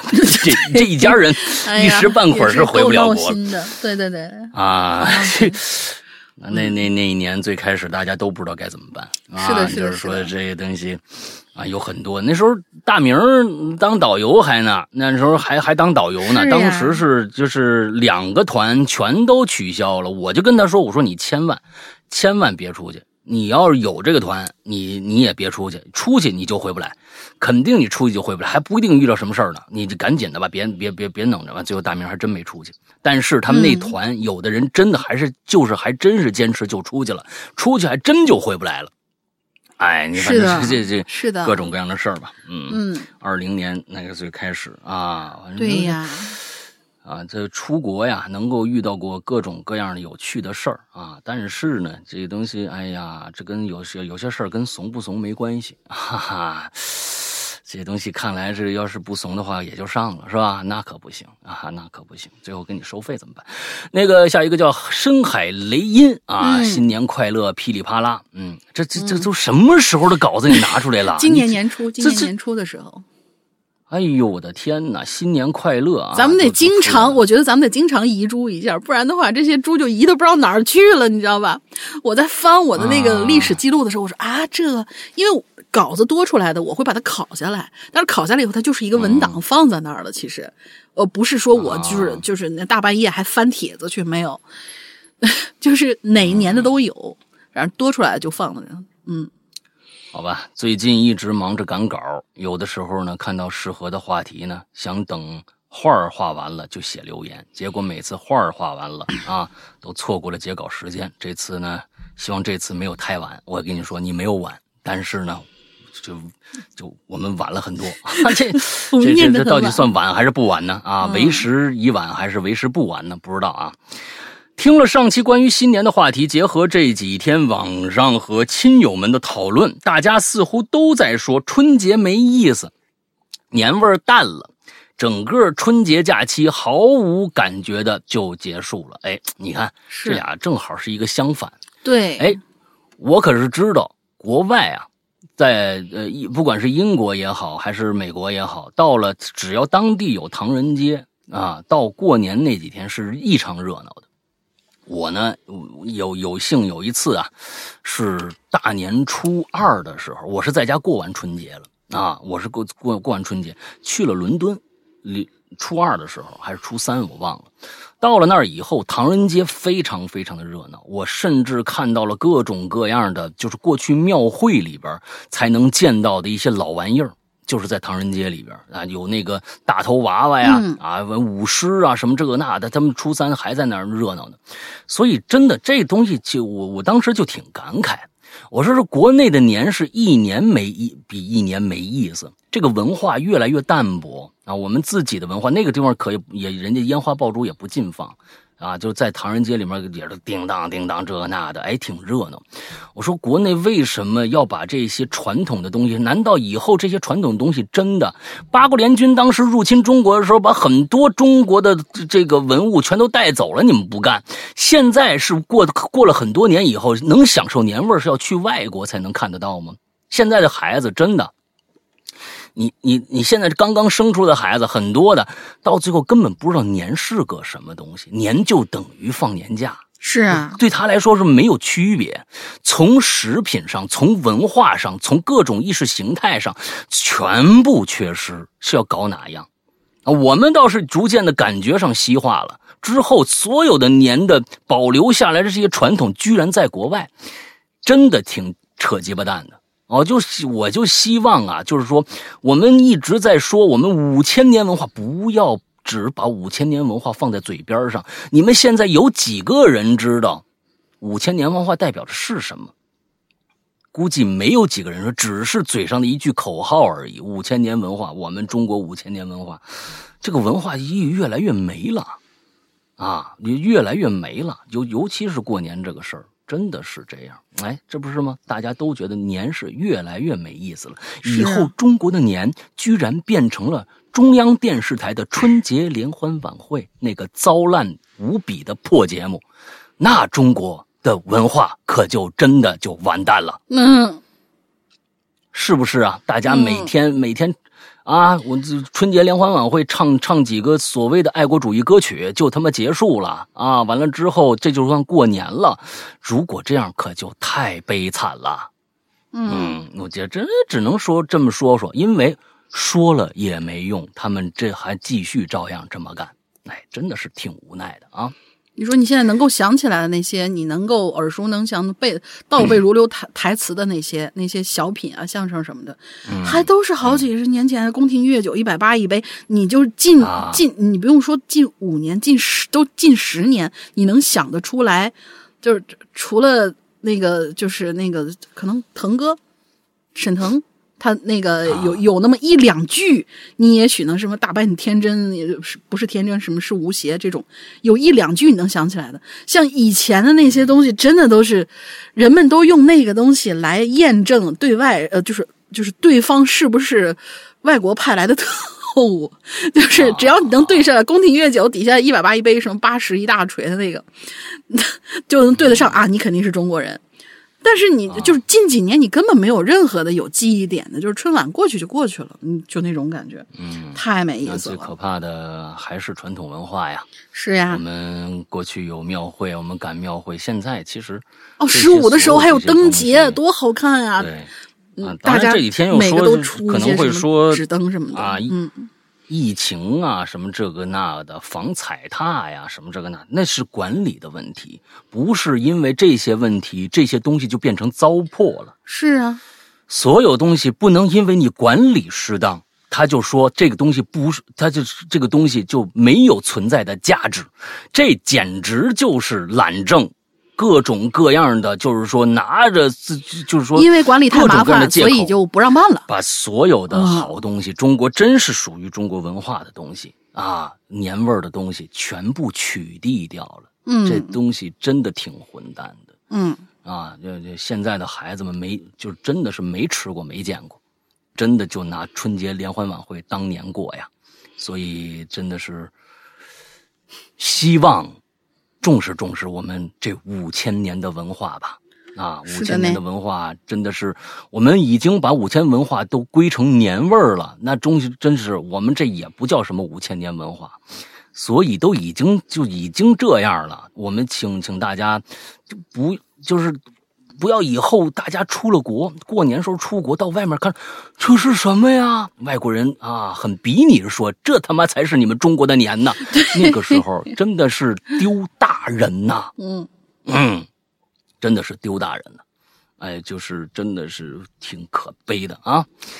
啊，这几年无论是身边的人还是网上的人，大家似乎都在忙着考学、加班，还催生了一些词，比如“躺平”“内卷”啊，人们到处奔波，累了、病了都不敢停歇，仿佛稍微休息一下就会被说成不努力，甚至努力少了都会被斥责。时不时还有人提醒你，已经二十岁、三十岁、四十岁了，你该做什么，不该做什么啊？如果还没做，你就失败了，就完蛋了之类的。嗯。我自己呢也听过这样的话，他们通常都是伴随着你伴随着为你好的这样的理由出现。可是我发现啊，这些话呀对我没有一丝一毫的促进作用，相反呢，还把我原本平静有条理的日常和对生活的热情都搅得是一塌糊涂。以下是我的个人观点，没有什么科学依据，全当听着好玩吧。哎。我觉得现代，你看啊，他开始开始实现批批评了啊。我现我觉得现代教育体系的初衷也也许并不是用分数比高低，而是通过评估每个人的专长去分配适合他们的工作。有的人呢，或许文化课分数不高，但他们呢很擅长某种专业技术。啊，可以从事基础建设方面的工作，水电环卫啊、运输啊、服务等等。如果没有他们的付出，再发达的城市都会瞬间垮掉。没错，而分数高的人则适合从事核心项的这个科研和这个学术类的工作。这样，把每个人都分配到适合的岗位上，呃，各自分工，整体上呢又呃互相协作，让整个社会。这个运转起来，理论上这是个很不错的机制，它让我们人类摆脱了残酷的自然淘汰法则，让每个人都能找到自己的位置活下去。可问题就在于，我们还没有适应这种新机制，依旧在本能的进行着淘汰制。这也许不是全部情况，但至少我和我认识的同龄人的经历。都是如此，从入学开始就被老师和家长说教啊，谁考了全班第一，上了名校，找了多体面的工作，赚了多少钱，我们或多或少都被这种说法影响啊。只是呢，这种以争第一为出发点的努力，必然会制造出有少数赢家和大大群输家的局面。人们会画出各种各样所谓成功的标准线，互相比较，甚至发展出鄙视链。没达到标准的人就会被轻视，被指责不努力。这个出发点本身就已经偏离了初衷。原本呢，可能的情况是你开饭店，我开服装店，他开书店，我们组成一个小小的圈子，互通有无。但现在的情况是，你开饭店，我也开饭店，他也开饭店。最后呢肯定会争起来。人是群居动物，会互相影响、互相模仿，最终形成氛围。在这种氛围下，没能达到所谓成功的人们，必须呃必然会焦虑。短时间内呢，问题又无法解决，焦虑积累成怨气，自然会想发泄。在网上呢，因为各种理由发生争吵，甚至呢是没有理由也能吵。这种现象也一点不奇怪，我觉得这样的氛围也是导致过年没有年味儿的原因之一啊，是吗？关于春节的起源，说法众多，结合各种各样的版本吧，出现了习俗。其实呢，也能大致推出它的这个由来。对原始社会的人群来说，啊，这个冬天是个可怕的季节，食物短缺和低温让生存变得艰难，尤其是农历春节前。寒冬已经过去大半，存粮所剩无几。不光人类觉得日子难熬，野外的动物也是如此啊！饿极了的野兽会跑来跑跑来袭击人类。我的天哪，你这真能写呀，真能勒勒呀！你这个好家伙，嗯，都都说到这里，人类人类起源了是吗？啊，为了保护自己，人们聚在一起壮胆，想办法制造出巨响和火光，把野兽吓跑。而这种炒热气氛的方式，也能振让人振奋精神，坚持活下去，直到冬天结束，春暖花开。也许就是这样的方式，让当时的人们活了下来，也因此将这种习惯保留。再经过一代一代人继延续和丰富，逐渐形成习俗。后来人类，你你这写论文呐，您啊？后来人类社会发变得发达，野兽的威胁小了，就把春节变成了庆祝的日子，大家聚在一起，吃上一年最丰盛的一顿大餐，热热闹闹，快快乐乐，互相祝福，期望明年会更好。无论是为了活下去，还是庆祝归根到底都是人们把强烈的热情投入到仪式中，让它成为有活力，也能为其他人带去活力的节日。这就是春节。也就是说，真正决定它性质的是我们自己。好家伙，哎呀，继续攀攀升啊！如果我自己都还焦虑啊，还在为了所谓的成功而做出努力的样子，把自己折腾的身心分离，这样我怎么可能？真正体会到快乐呢？看春晚、吃饺子、放鞭炮这种庆事庆祝方式，原本都是人们为了抒发热情、分享快乐而诞生的。啊，我们不能只坐着春等，坐等春节带给我们快乐，而是我们要自己主动把春节过得快乐。春新年只是新年，快乐的应该是我们，快乐应该发自内心。仔细想想，正是祖先们一代一代的发展。我的天哪，你这拔的越来越高了，好像整个人类为庆祝春节是吧？啊，才能让这个现在的我，可以在原本对所有动物来说都最难熬的寒冬里，躺在温暖的被窝里玩手机。你看到没有？春节最大的无趣，就是因为现在有了手机，你你你不干别的，对啊，你就在窝里，这这对吧？你说的这你就没有自我批评。这一点啊，这其实呢就已经是一件很快乐的事儿了。你看到没有啊？以上就是一个过年吃撑了，大晚上不睡觉人的胡思乱想，也真的是胡思乱想啊！一千八百字啊，这样吧，溜了溜了，嗯，就是这样的一个胡思乱想，哈哈，嗯，我是觉得你说的没错，呃，自己开心就好。真正能让你开心的，那那每天都是春节。如果你开心的话，你你这意思就是说每天都过的是春节。如果开心，但是呢，春节确实是一个特殊的日子，对于中国来说，不见得是一个特殊的日子，而是一种真正的文化传承。这个非常重要。为什么我能我们能够被西方文化、日本文化、各种各样韩国文化那么便利的就入侵到了我们自己的孩子身上？我们自己做的确实不够，我们自己做的确实真的不够。我们把很多自己的好的文化，有一些有一些文化看上去感觉上官方说是糟粕，但是其实稍微精致化一点，它能可能就能变成一个精华。呃，这样的东西。越来越铲除的真的是不胜不胜的。等到国外的文化入侵到我们自己的国家来的时候，又说：“哎，你们就是文化入侵。”我告诉你，自己为什么？那你想入侵美国文化，那有那么容易吗？说明他们自己那点文化，他们自己玩的挺开心的。为什么我们不行呢？就觉得人家好呢？是因为我们没什么可玩的了。这不难道不是最简单的一个道理吗？哎，我我我我想说的是这个。前一段时间。哎，前一段时间有什么就各种各样的日本记，对吧？说什么这这说什么南京啊什么之类的啊，春日记啊，就是夏日记啊什么的，呃，好多国国城城市都搞这个，为什么还能搞得起来？甚至好像南京都搞，最后取消了呢？嗯，哎，就是因为那个东西啊好玩人家国家并人家国家在国家里确实每年都搞这个东西，哎，靠，赶上去挺热闹。但是你不想想，我们自己本身就有很多过去九九重阳，啊，登高，我们中秋过去有各种各样的这种这种文化呀，我们可以发展的，为什么不不发展呢？对吧？嗯，就为什么要把把别人的拿过来才觉得哇这个好玩呢？其实日本那些东西不是都是各种各样的东西，都是他们只不过随着时代的发展，真是那可能叫做与时俱进吧，慢慢的把这个。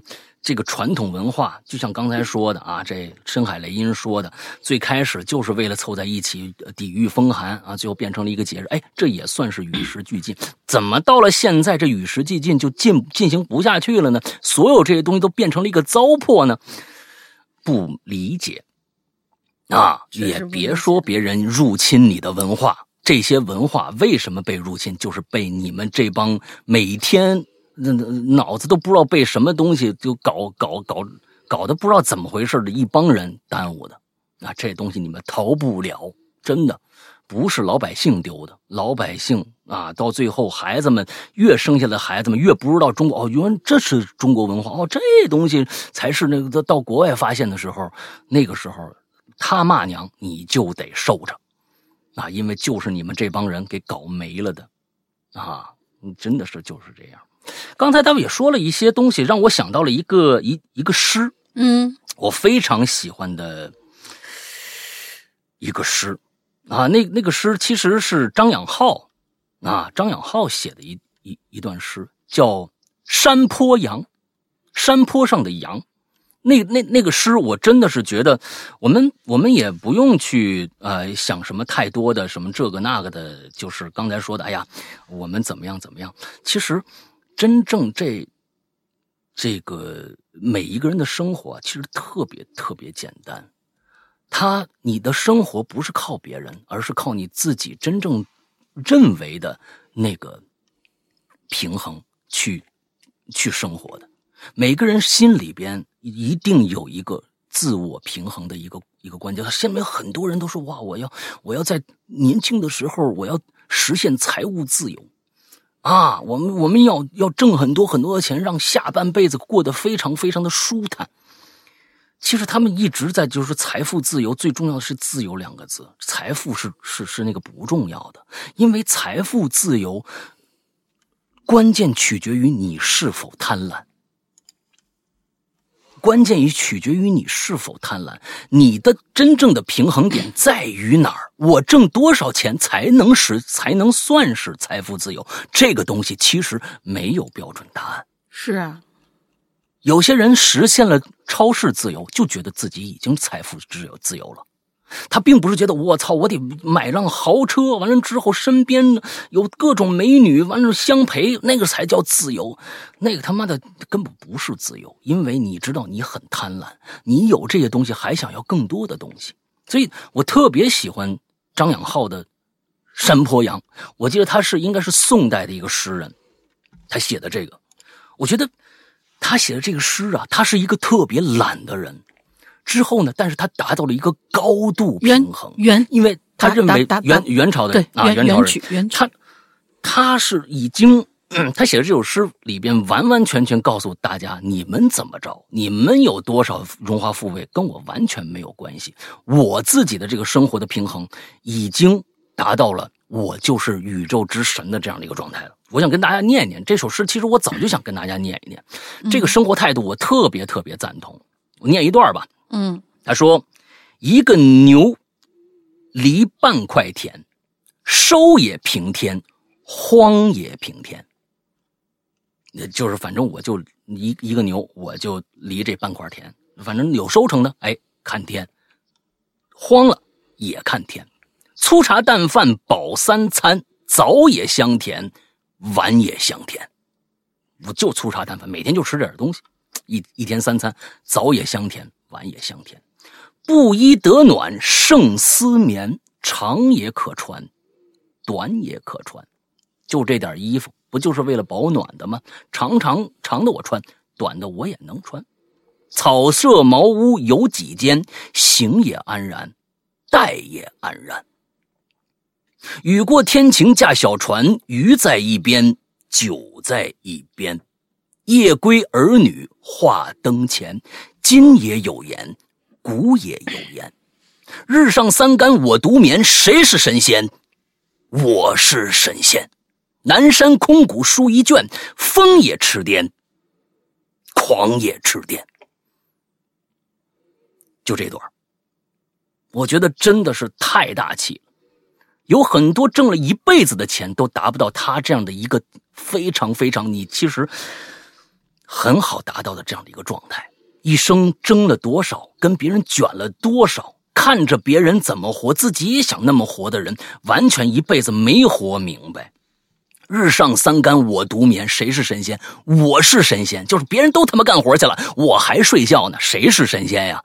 当然我是神仙，就是他有这样的一个状态。他知道，他他他并不是说我不劳作，而是我知道我劳作多少够我活了，我就可以活得安然。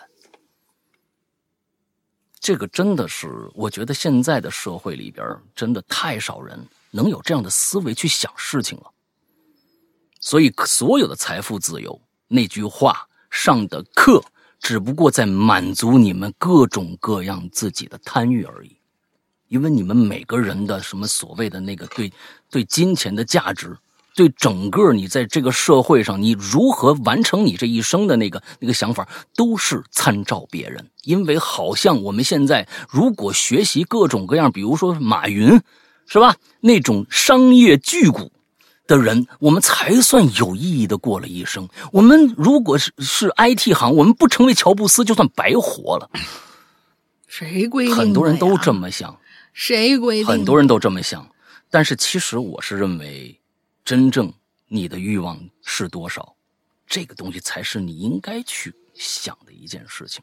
什么样的东西才能满足我的欲望？如果你真的觉得我靠，我就是这，我就必须怎么着，那是你这一生可能苦了累了，你也别叫唤，因为你就喜欢卷，你就喜欢这样的生活。而别人呢，想享受自己悠然自得的生活，他自己达到很平衡。你想去打扰别人，你也不要，因为那个时候你就是个坏人。哈，在别人看来你就是个坏人。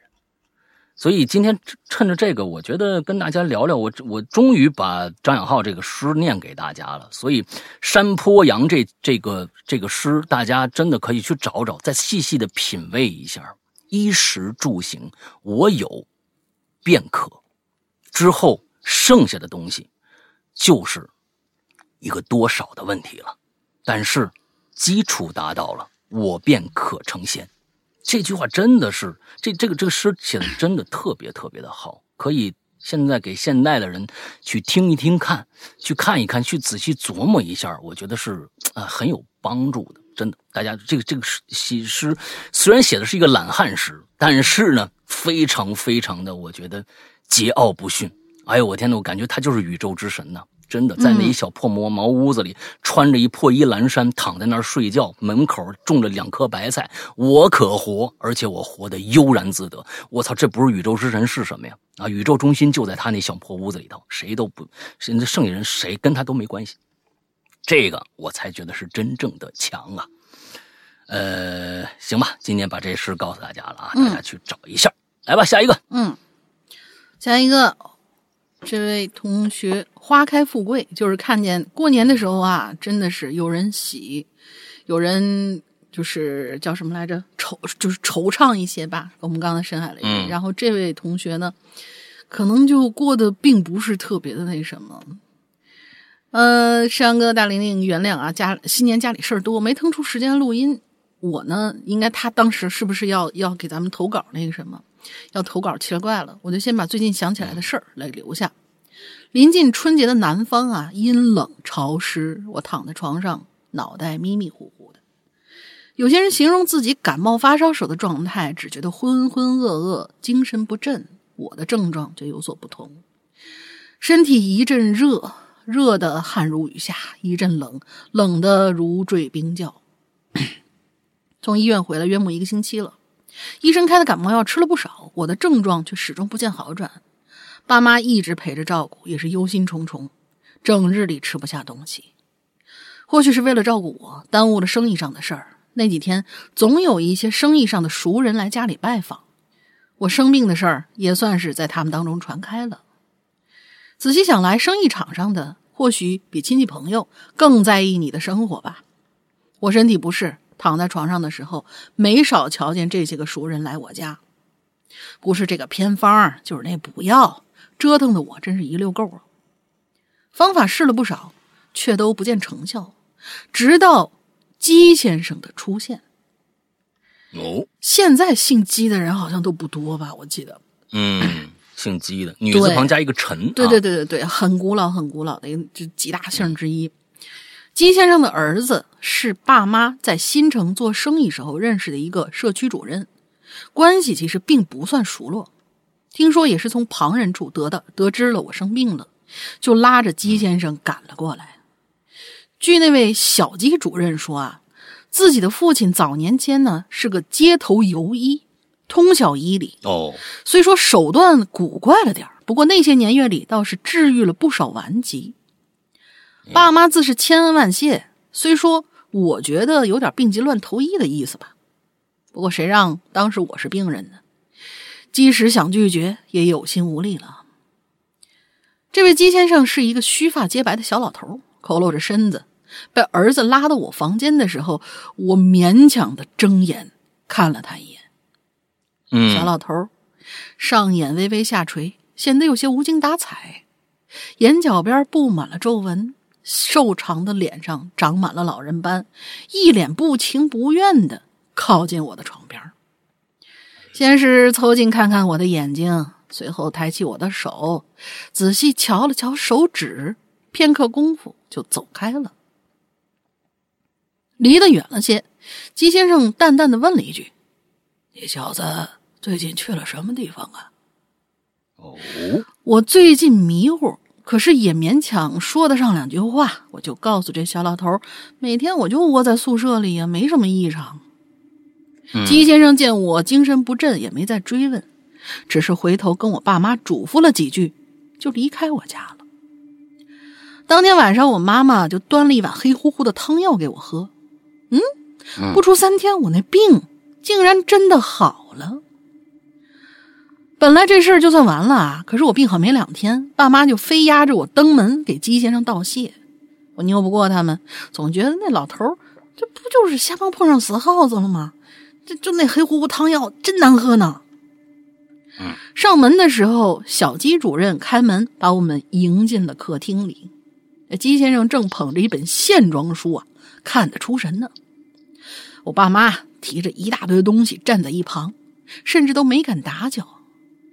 还是我忍不住开口叫了：“老师傅，老师傅。”鸡先生这才抬头看了看我们一家三口，也不知道是不是我的错觉，我总觉得他眼神里有些无奈。哟，小子，病好了？可能是觉得让我们站在边上不合适吧。又指指身边的沙发，继续开口：“坐下谈吧。”看了一眼啊，我我看了一眼我这字数，我差点又没收住。简而言之呢，就是姬先生找了个借口让我爸妈离开了，拉着我单独聊了一会儿。他仔细询问我在发烧之前做了什么事儿，都见过什么人。我呢就把前一天发生的事儿都告诉他。本以为他会对笔仙儿什么的有看法。那你你意思是你头一天玩笔仙儿了是吗？可是出乎我意料，他呢并没有纠结笔仙儿的事儿，相反，他跟我说了一番话，还送了我一本书，之后就让我离开了。我呢也算是借花献佛，就把这段话当做这次留言的结束语吧。姬先生说啊，我行医半生，平日里最喜得便最喜得便见是瞧见了病患，解开了恶疾，心里总惦记着不能丢了祖宗传下的手艺。你小子啊，前段时间是受了邪风了，破了阴阳，一瞧便是有表有里的症状。邪风入体，正气愈盛，烧的厉，烧的越厉害呀。呃，邪风入体，正气越盛，烧的就越厉害。正气后，正气后继无力，邪气越盛，自然体寒刺骨。我开了。我开了君药方子，是开了副药方子吗？我不知道他这儿是不是写的有问题啊？军药有可能是就是人家的那个，也也有可能，嗯，老君什么之类的。呃，开了军药方子，压下了邪风，你这病啊自然就好了。不过我治病救人只讲医理，不敢高谈对症下药，讲究的无非是顺势而为，追求的也是身体平阴阳平衡。凡患病，身心不分。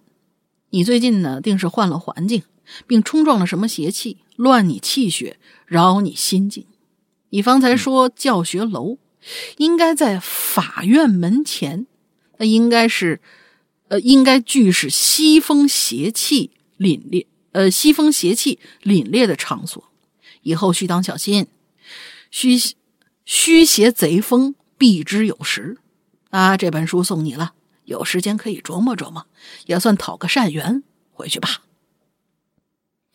啊，P.S. 这下要呃这，哎，要是下次说的收不住了，还请见谅。承蒙不弃，拜谢归应。嗯，对啊，就是这个老中医啊什么的，这中医本身就是这样。中中医本身就是调节阴阳平衡的，对，它不是说是你治治肾啊什么这个那个的，那是西医的理念。嗯啊，现在很多人是就是感觉哦，就是其实中医也进入了就中西医结合治嘛，对吧？很多人说这个药对对什么什么特别好，感觉上是其实是，呃，我下了这副药，你这个地方就好了，或者怎么着？那还是西医理念。其实真正的这个中医就是调节阴阳平衡的。就是调节阴阳平衡，很简单，就是说，但是这里边就深了去了，该怎么调，那就是那那那厉害了。所以很多的时候，呃，也医生，我见过好几个中医大夫，我觉得最牛逼的一个中医大夫，我见过的，就跟好多所谓的什么小名医呀，什么哎老中医特别牛逼呀，什么这个那的，最大的区别，那个那个医生真的很牛逼。也确实是，呃，这个吃了他的药，比其他药见效的更更多一些。嗯，他基本上每一个病人，他才不管你那一套呢。他每个病人都得跟你唠十分钟以上。嗯，各种各样的其他的事，可可能根本就不是说跟病有关的，可能是家常，他必须跟你唠。完了，他同时他在观察你，他在他在跟你说各种各样的事，他通过他的话术把你一些。他想知道的信息先套出来，他并不是说，哎，我今天胃疼啊，那肯定你就去直直接说。但是他知道，他调的不是你的胃，而是你的阴阳平衡。他从你其他的生活习惯来说，各种各样的东西来说，他会想得到他想知道那个知那个那个点以后再给你开药。那个医生真的很牛逼呃！我我就见过那一个，不过呢还好，这医生呢就在我们家呃附近啊，这这他呢就是。每个星期来我们这儿坐诊一次，哎，那那医生特别，我特别喜欢他，老老每个病人几乎就是，呃，二十分钟、十分钟、二十分钟起，所以看他的病特别慢。你上午排几个号，你等等两三个小时才能等他，而他跟跟你聊也聊很长时间。嗯，好吧，下一个啊，嗯，下一个是咱家咱们最后一个了啊，空照五照，嗯，五照同学。呃，这个“照”字是明空啊，两个字，上是明，下面是空，这么一个字非常罕见。对，武则天自己创的一个字儿啊，五照。嗯，这个世阳叔叔、龙玲姐姐，新年好！我是一个新鬼友，才遇见鬼影人间一个星期，那这现在应该差不多小一年了吧？对啊，这是啊，就爱上鬼影了。一个星期，彻底的让我从一个贴面膜都能被自己吓到的人，变成了一个半夜十二点关着灯听恐怖故事不带害怕的人。那你说明你胆儿以前就不小啊，要不然这害怕是真害怕，你知道吧？哎，这是呢，呃，这这是次的留言，这次的留言吧，啊，这次的留言可能有点偏题，因为呢，我们这次已经偏的已经不知道哪儿去了啊，对，已经拿出以前的东西，嗯嗯，因为是我听完窗，听完窗突发。听完什么窗突发奇想的一个小片段，但是错过了上一次，这一次把这个故事改编一下，也应该算是吻合吧。嗯，二零二二年一月一日凌晨，还好是今年的事儿啊。我瘫坐在沙发上，不敢去看沙发的另外一头，啊，这个也不敢去看窗户。此时的电视呢，并没有播着新年晚会，我的心态呀，也与。窗外的烟花与笑格格不入，一切都要从十分钟说起。十分钟之之前说起啊。二零二一年十二月三十呃三十一号的晚上，眼看着还有三四分钟就跨年了，可我脸上没有一丝表情。刚睡醒，虽然身在异乡，但过年啊还是要有点这个仪式感的吧。我从这个卧室起身，走向客厅，眼前的一幕让我惊掉了下巴。我就看着一个人，准确的说是一个女的，坐在沙发上，有些闭目养神的意思。沙发前面的茶几上啊，放着还没收收起来的碗，那是我喝喝药用过的。可现在啊，这里面放了一碗饺子。我就待在那儿了，借着我卧室的灯光啊，我就看着那女人的脸，她这脸上呢挂着安详，安详中却夹着一丝凄凉。一秒、两秒，直到十几秒过去了，我这才回过神来，下意识的后退几步。等，等我重新去看客厅沙发的时候，哎，这女的就没了。我赶忙打开客厅的灯，不断安慰自己。我想，我这一定是出现幻觉了。哎，赶紧吧，打开电视啊，找这个新年晚会。现在呢，一打开已经是倒计时了，五四三二一。伴随着这个新年钟声的敲响，我扭头看了看窗外的烟花，也看到了印在窗上客厅，好像多了一点什么东西。也看到了印在窗上的客厅，好像多了一点什么东西。从这反射里边，我看到了那个女人坐在那儿。客厅里的客，窗户里的客厅，窗户里的沙发，沙，窗户里沙发上的女人和刚才坐在我现在坐的沙发上的那个人身着一模一样，白色连衣裙。红色高跟鞋，你说你们这这个鬼就跟穿戏服一样，在你们里面永远白色连衣裙，穿个红色高跟鞋，你们不觉得奇怪吗？就觉得非常非常的二吗？你知道吧？他能不能穿点别的啊？这次啊是盘着二郎腿坐在沙发上，不同的是他的两个手腕和脚腕上用一根带红的绷带缠绕着，耳朵上呢挂着。灯笼吊坠就选了一个白色的发带。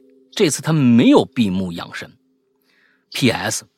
这个女人是出现在窗户上的，与刚才黑着灯时候真正出现在客厅里的区分一下。以下讲的是我看窗户看到的啊，她的眼睛是睁开的，那是一双红色的眼睛，还自带红光特效的那种。我天哪！你真的是，啊，这这这完全啊，嗯，P.S. 又来了啊！以上说的不同的装饰，在我第一次见到他的时候，他就没有带这些装饰，嗯，文笔也很棒。我跑到窗户边、窗帘边，唰的一下把窗帘拉上，心跳已经跳到嗓子眼了。我瘫坐在地上，直到几分钟后，我感受到了地板的冰冷。才拖着脚步踉踉跄跄地栽在沙发上，于是有了开头。你还敢坐沙发上啊？他不就坐那旁边吗？啊，按说你就应该回屋了吧？一起唠唠嗑啊！你这不你对啊，是你是想唠嗑吗？是不是？觉得人小娘子还有几分姿色是吧？嗯，前面这个小序序号是我回复的顺序，绝不绝对不是自然段啊。最后祝这个施阳叔叔身体健康啊，万事如意，心想事成。祝龙玲姐永永驻青春，一年比一年。年轻漂亮，事业一帆风顺。唯一可惜的是，《鬼影人间》的会员对于作为初啊还初中生，看来是这样的对我来说，那叫一个不遥不可及啊！你们一定要等我成年啊！嗯，感觉我们活不了几年似的。因为懒得打字啊，所以用的语言输入有些错误，没有来得及检查，语言也很不通顺啊，请各位见谅。你看，因为懒得打字，所以用语音输入。啊，有些错误没有没有检查出来，语言也很不通顺。那你没检查，怎么知道语言不通顺呢？是不是啊？我觉得对自己的东西啊，虽然是初中生啊，对自己的东西写出来的东西还是要认真负责的啊。那你既然这样的话，我觉得还是检查一下，要不然呢，对吧？像我这个性格，我看着语句不通顺，我就想骂骂街，你知道吧？啊，初中生也有初中生写的很好的。那你这个，我觉得你要是自己写的话，应该写不成这样。嗯，我觉得这个对，还是有一些这个，因为语音识别你必然知道，因为语音识别已经帮你省去了很多的烦心事儿了。回来再把错误改一下，这不是一个更快的一个选择吗？啊，如果只是为了省事儿的话，当然，我现在我觉得我说这个话你也听不着，因为这是年前的事儿了。嗯，年前的事儿，我估计你也听不着这一期啊。啊，我是建议啊。好好对自己的作品，还是这就算你的作品了，应该是注重一下啊，这个尽量不要有错。嗯，你看这个这个东西，都每个人啊，都是对于各种各样的事儿呢，有他的这个这个固有的认知。这个鬼啊，必须穿着高跟红色高跟鞋、白色连衣裙啊，完了之后呢，还有眼睛通红，那是好几个故事啊啊，这个拼凑起来这样一个完美的鬼的形象。啊，在窗户里面就浮现了，那谁知道是怎么回事呢？不知道，啊，但愿是这个起来以后眼花了。啊，或者一个人在外地。啊，这这是是一个人在在在家里面，好像是一个人在家里，是，反正初中生就一个人在家里边，那还挺惨的。啊，对呀。是啊，是啊，挺可怜。嗯，这孩子就就想想妈妈了。嗯，这这呃，看着一白衣人啊，这这想妈妈了。嗯，可能好吧。那今天我们的这个这个非常不负责任的一期啊，就这样结束了。啊，拿出来了以前的一些这个这个遗珠，我们以后定期搞一下遗珠。之后呢，我们也会去把遗珠呢筛选一下。这个呃，可读的和或者不可读，我们稍微筛选一下，嗯，拿出来再做一些单独的一些期，因为毕竟大家有些人写的故事，我觉得还是挺负、挺认真负责，写的也不错。嗯，之后没被读到呢，我是觉得挺可惜。是，完之后咱们以后有的时候可能那么隔那么几个月，我们就呃先不留这个话题那，完了之后就直接做一期遗珠，这样也挺好。嗯。那么具体大家怎么样去给我们留言呢？在这再说一下，大家呢先去关注一下我们的关注一下我们的公众号，叫做“哈喽怪谈”的公众号。之后呢，左下角就有引流连这个标志，点上去有一个本期留言，点开以后就是本期的话题，在下面有个留言键，点进去留言就 OK 了。有时候你可能看发现找不着那留言键了，是因为我们这一期话题的数量已经够了，已经封帖了，那你就看不着了啊，那你就留不了，只能等下期。嗯。啊，等等下个星期，一般呢，我们会在每周的星期一到星期三之间，肯定会发布这个新这个新话题。啊，就就是，嗯，可能会隔一周，比如说啊，这个有一个话题我们做了两周或者三周，那就这个这个期间就都没有话题了，那这个新话题出现了，不过大家都去关注一下，想留言的就赶紧去关注一下，好吧？那么大英说一下进群密码吧。进群密码就是刚才老大给大家念了一首，就叫叫做这，应该叫做诗。对，呃，我因为我我我现在不不太那个什么，啊不太确定它到底是诗还是词还是原曲，听起来特别像一个诗，但是他又是元朝的一位一位作家。然后这位作家叫什么名字？啊，嗯，啊。好吧，呃，那首诗的名字叫做《山坡羊》，山坡上的羊的意思啊。山坡羊，大家也可以真的去搜一下全诗啊。嗯，之后大家就知道这人叫什么名嗯，这首诗啊，总之对我来说，让我异常的感动啊！是，嗯，大家可以注意一下啊。最后呢，要说一下我们的这个啊，我们的会员，呃，我们的会员呢，呃。是在我们自己的 A P P 里边的啊，包括苹果和安卓。不过呢，现在，呃，一定要跟大家说一下，呃，尤其是安卓的朋友，我们的安卓目前来说有一个巨大的 bug，这个 A P P 就是无法注册用户。你看这个东西哈，就直接拒之拒拒别人于千里之外了啊！确实是前一段时间我们受到了黑客的攻击啊，我们这个呃安卓没有办法现在注册用户。所以这是一个非常非常大的问题。那么呢，呃，所有的安卓的呃用户，如果想注册用户的话，必须通过人工的方式，就是现在我想说的这个事儿啊。大家想下载我们的 APP 呢，安卓和苹果都可以在 App Store 里面去去搜索这个“鬼影人间”四个字是我们以前栏目的名字，叫做“鬼影人间”，没改名字呢。嗯。安卓如何去哪一个地方去下载呢？不是说每一个这个商城里面都有啊，商城太多了，没没办法全部都上传。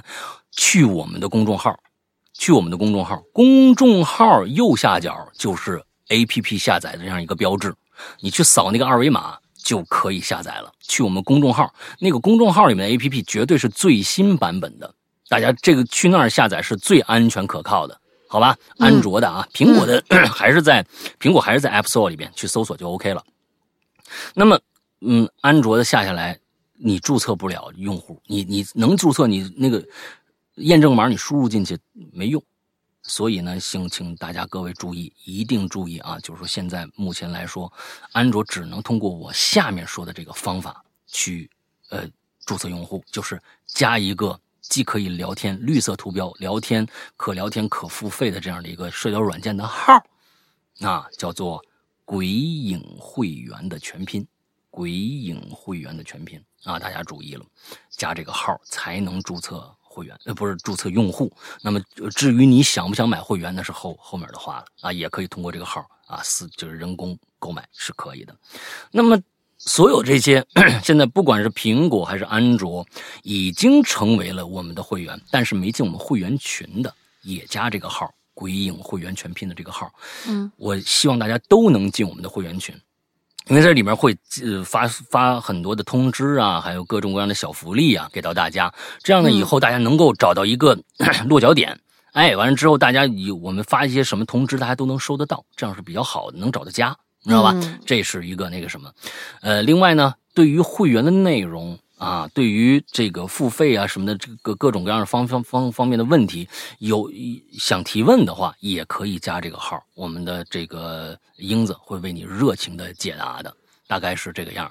那我们会员到底里面有什么东西呢？嗯，其实内容非常丰富，我们是日日更新的，每天都有更新，这很多的会员。服务都做不到的，我们是日日更新，每天都有新内容更新在我们的会员专区的。拿只能拿一个里边的小栏目来叫怪藏，每周有一个短篇故事。现在这些短篇故事的部分呢，已经变成了我们 B 站啊，还有这个小破屋啊，什么小破站呐，还有什么其他的几个视频网站的那些视频的那个。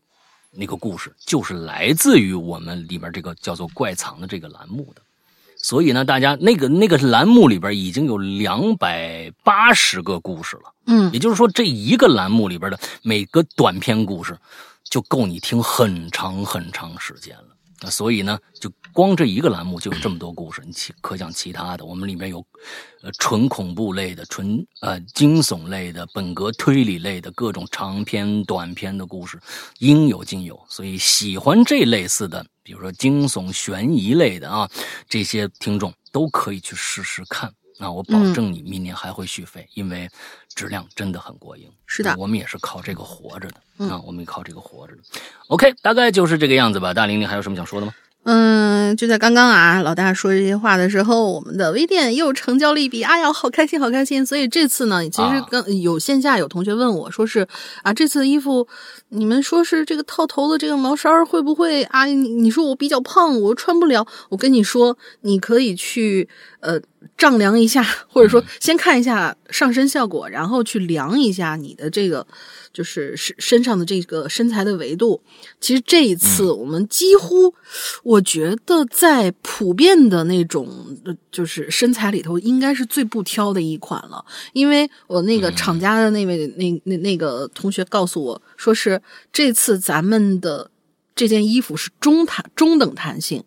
不是说微弹或者怎么样，中等弹性的，而且它最大的拉伸就是，比如说我们最大号是双叉 L，然后它最大的拉伸可以到一百四十以上，这是他告诉我的。对，所以就是说，担心自己可能啊，这个穿在身上可能有一些小啊，或者因为咱们本身就是这个款式是一个 oversize 的一个设计嘛，所以说你可以去呃量一下你的，我觉得大多数人都是可以，都是可以那个。穿得了的，然后如果你很瘦的话，嗯，你也不用担心，因为这个罩在外面的话，你比如说像我们的模特拍的那个女模特拍的那那身上的话，女模特本身就很瘦，然后她穿了一个 L 码的，穿在身上也很好看，所以这个几乎是不挑身材的。所以大家这段时间记得关注我们的嗯衣服，这次新出的这个衣服，还有就是呃，我有看到后台有人留言说是你们下次你们要。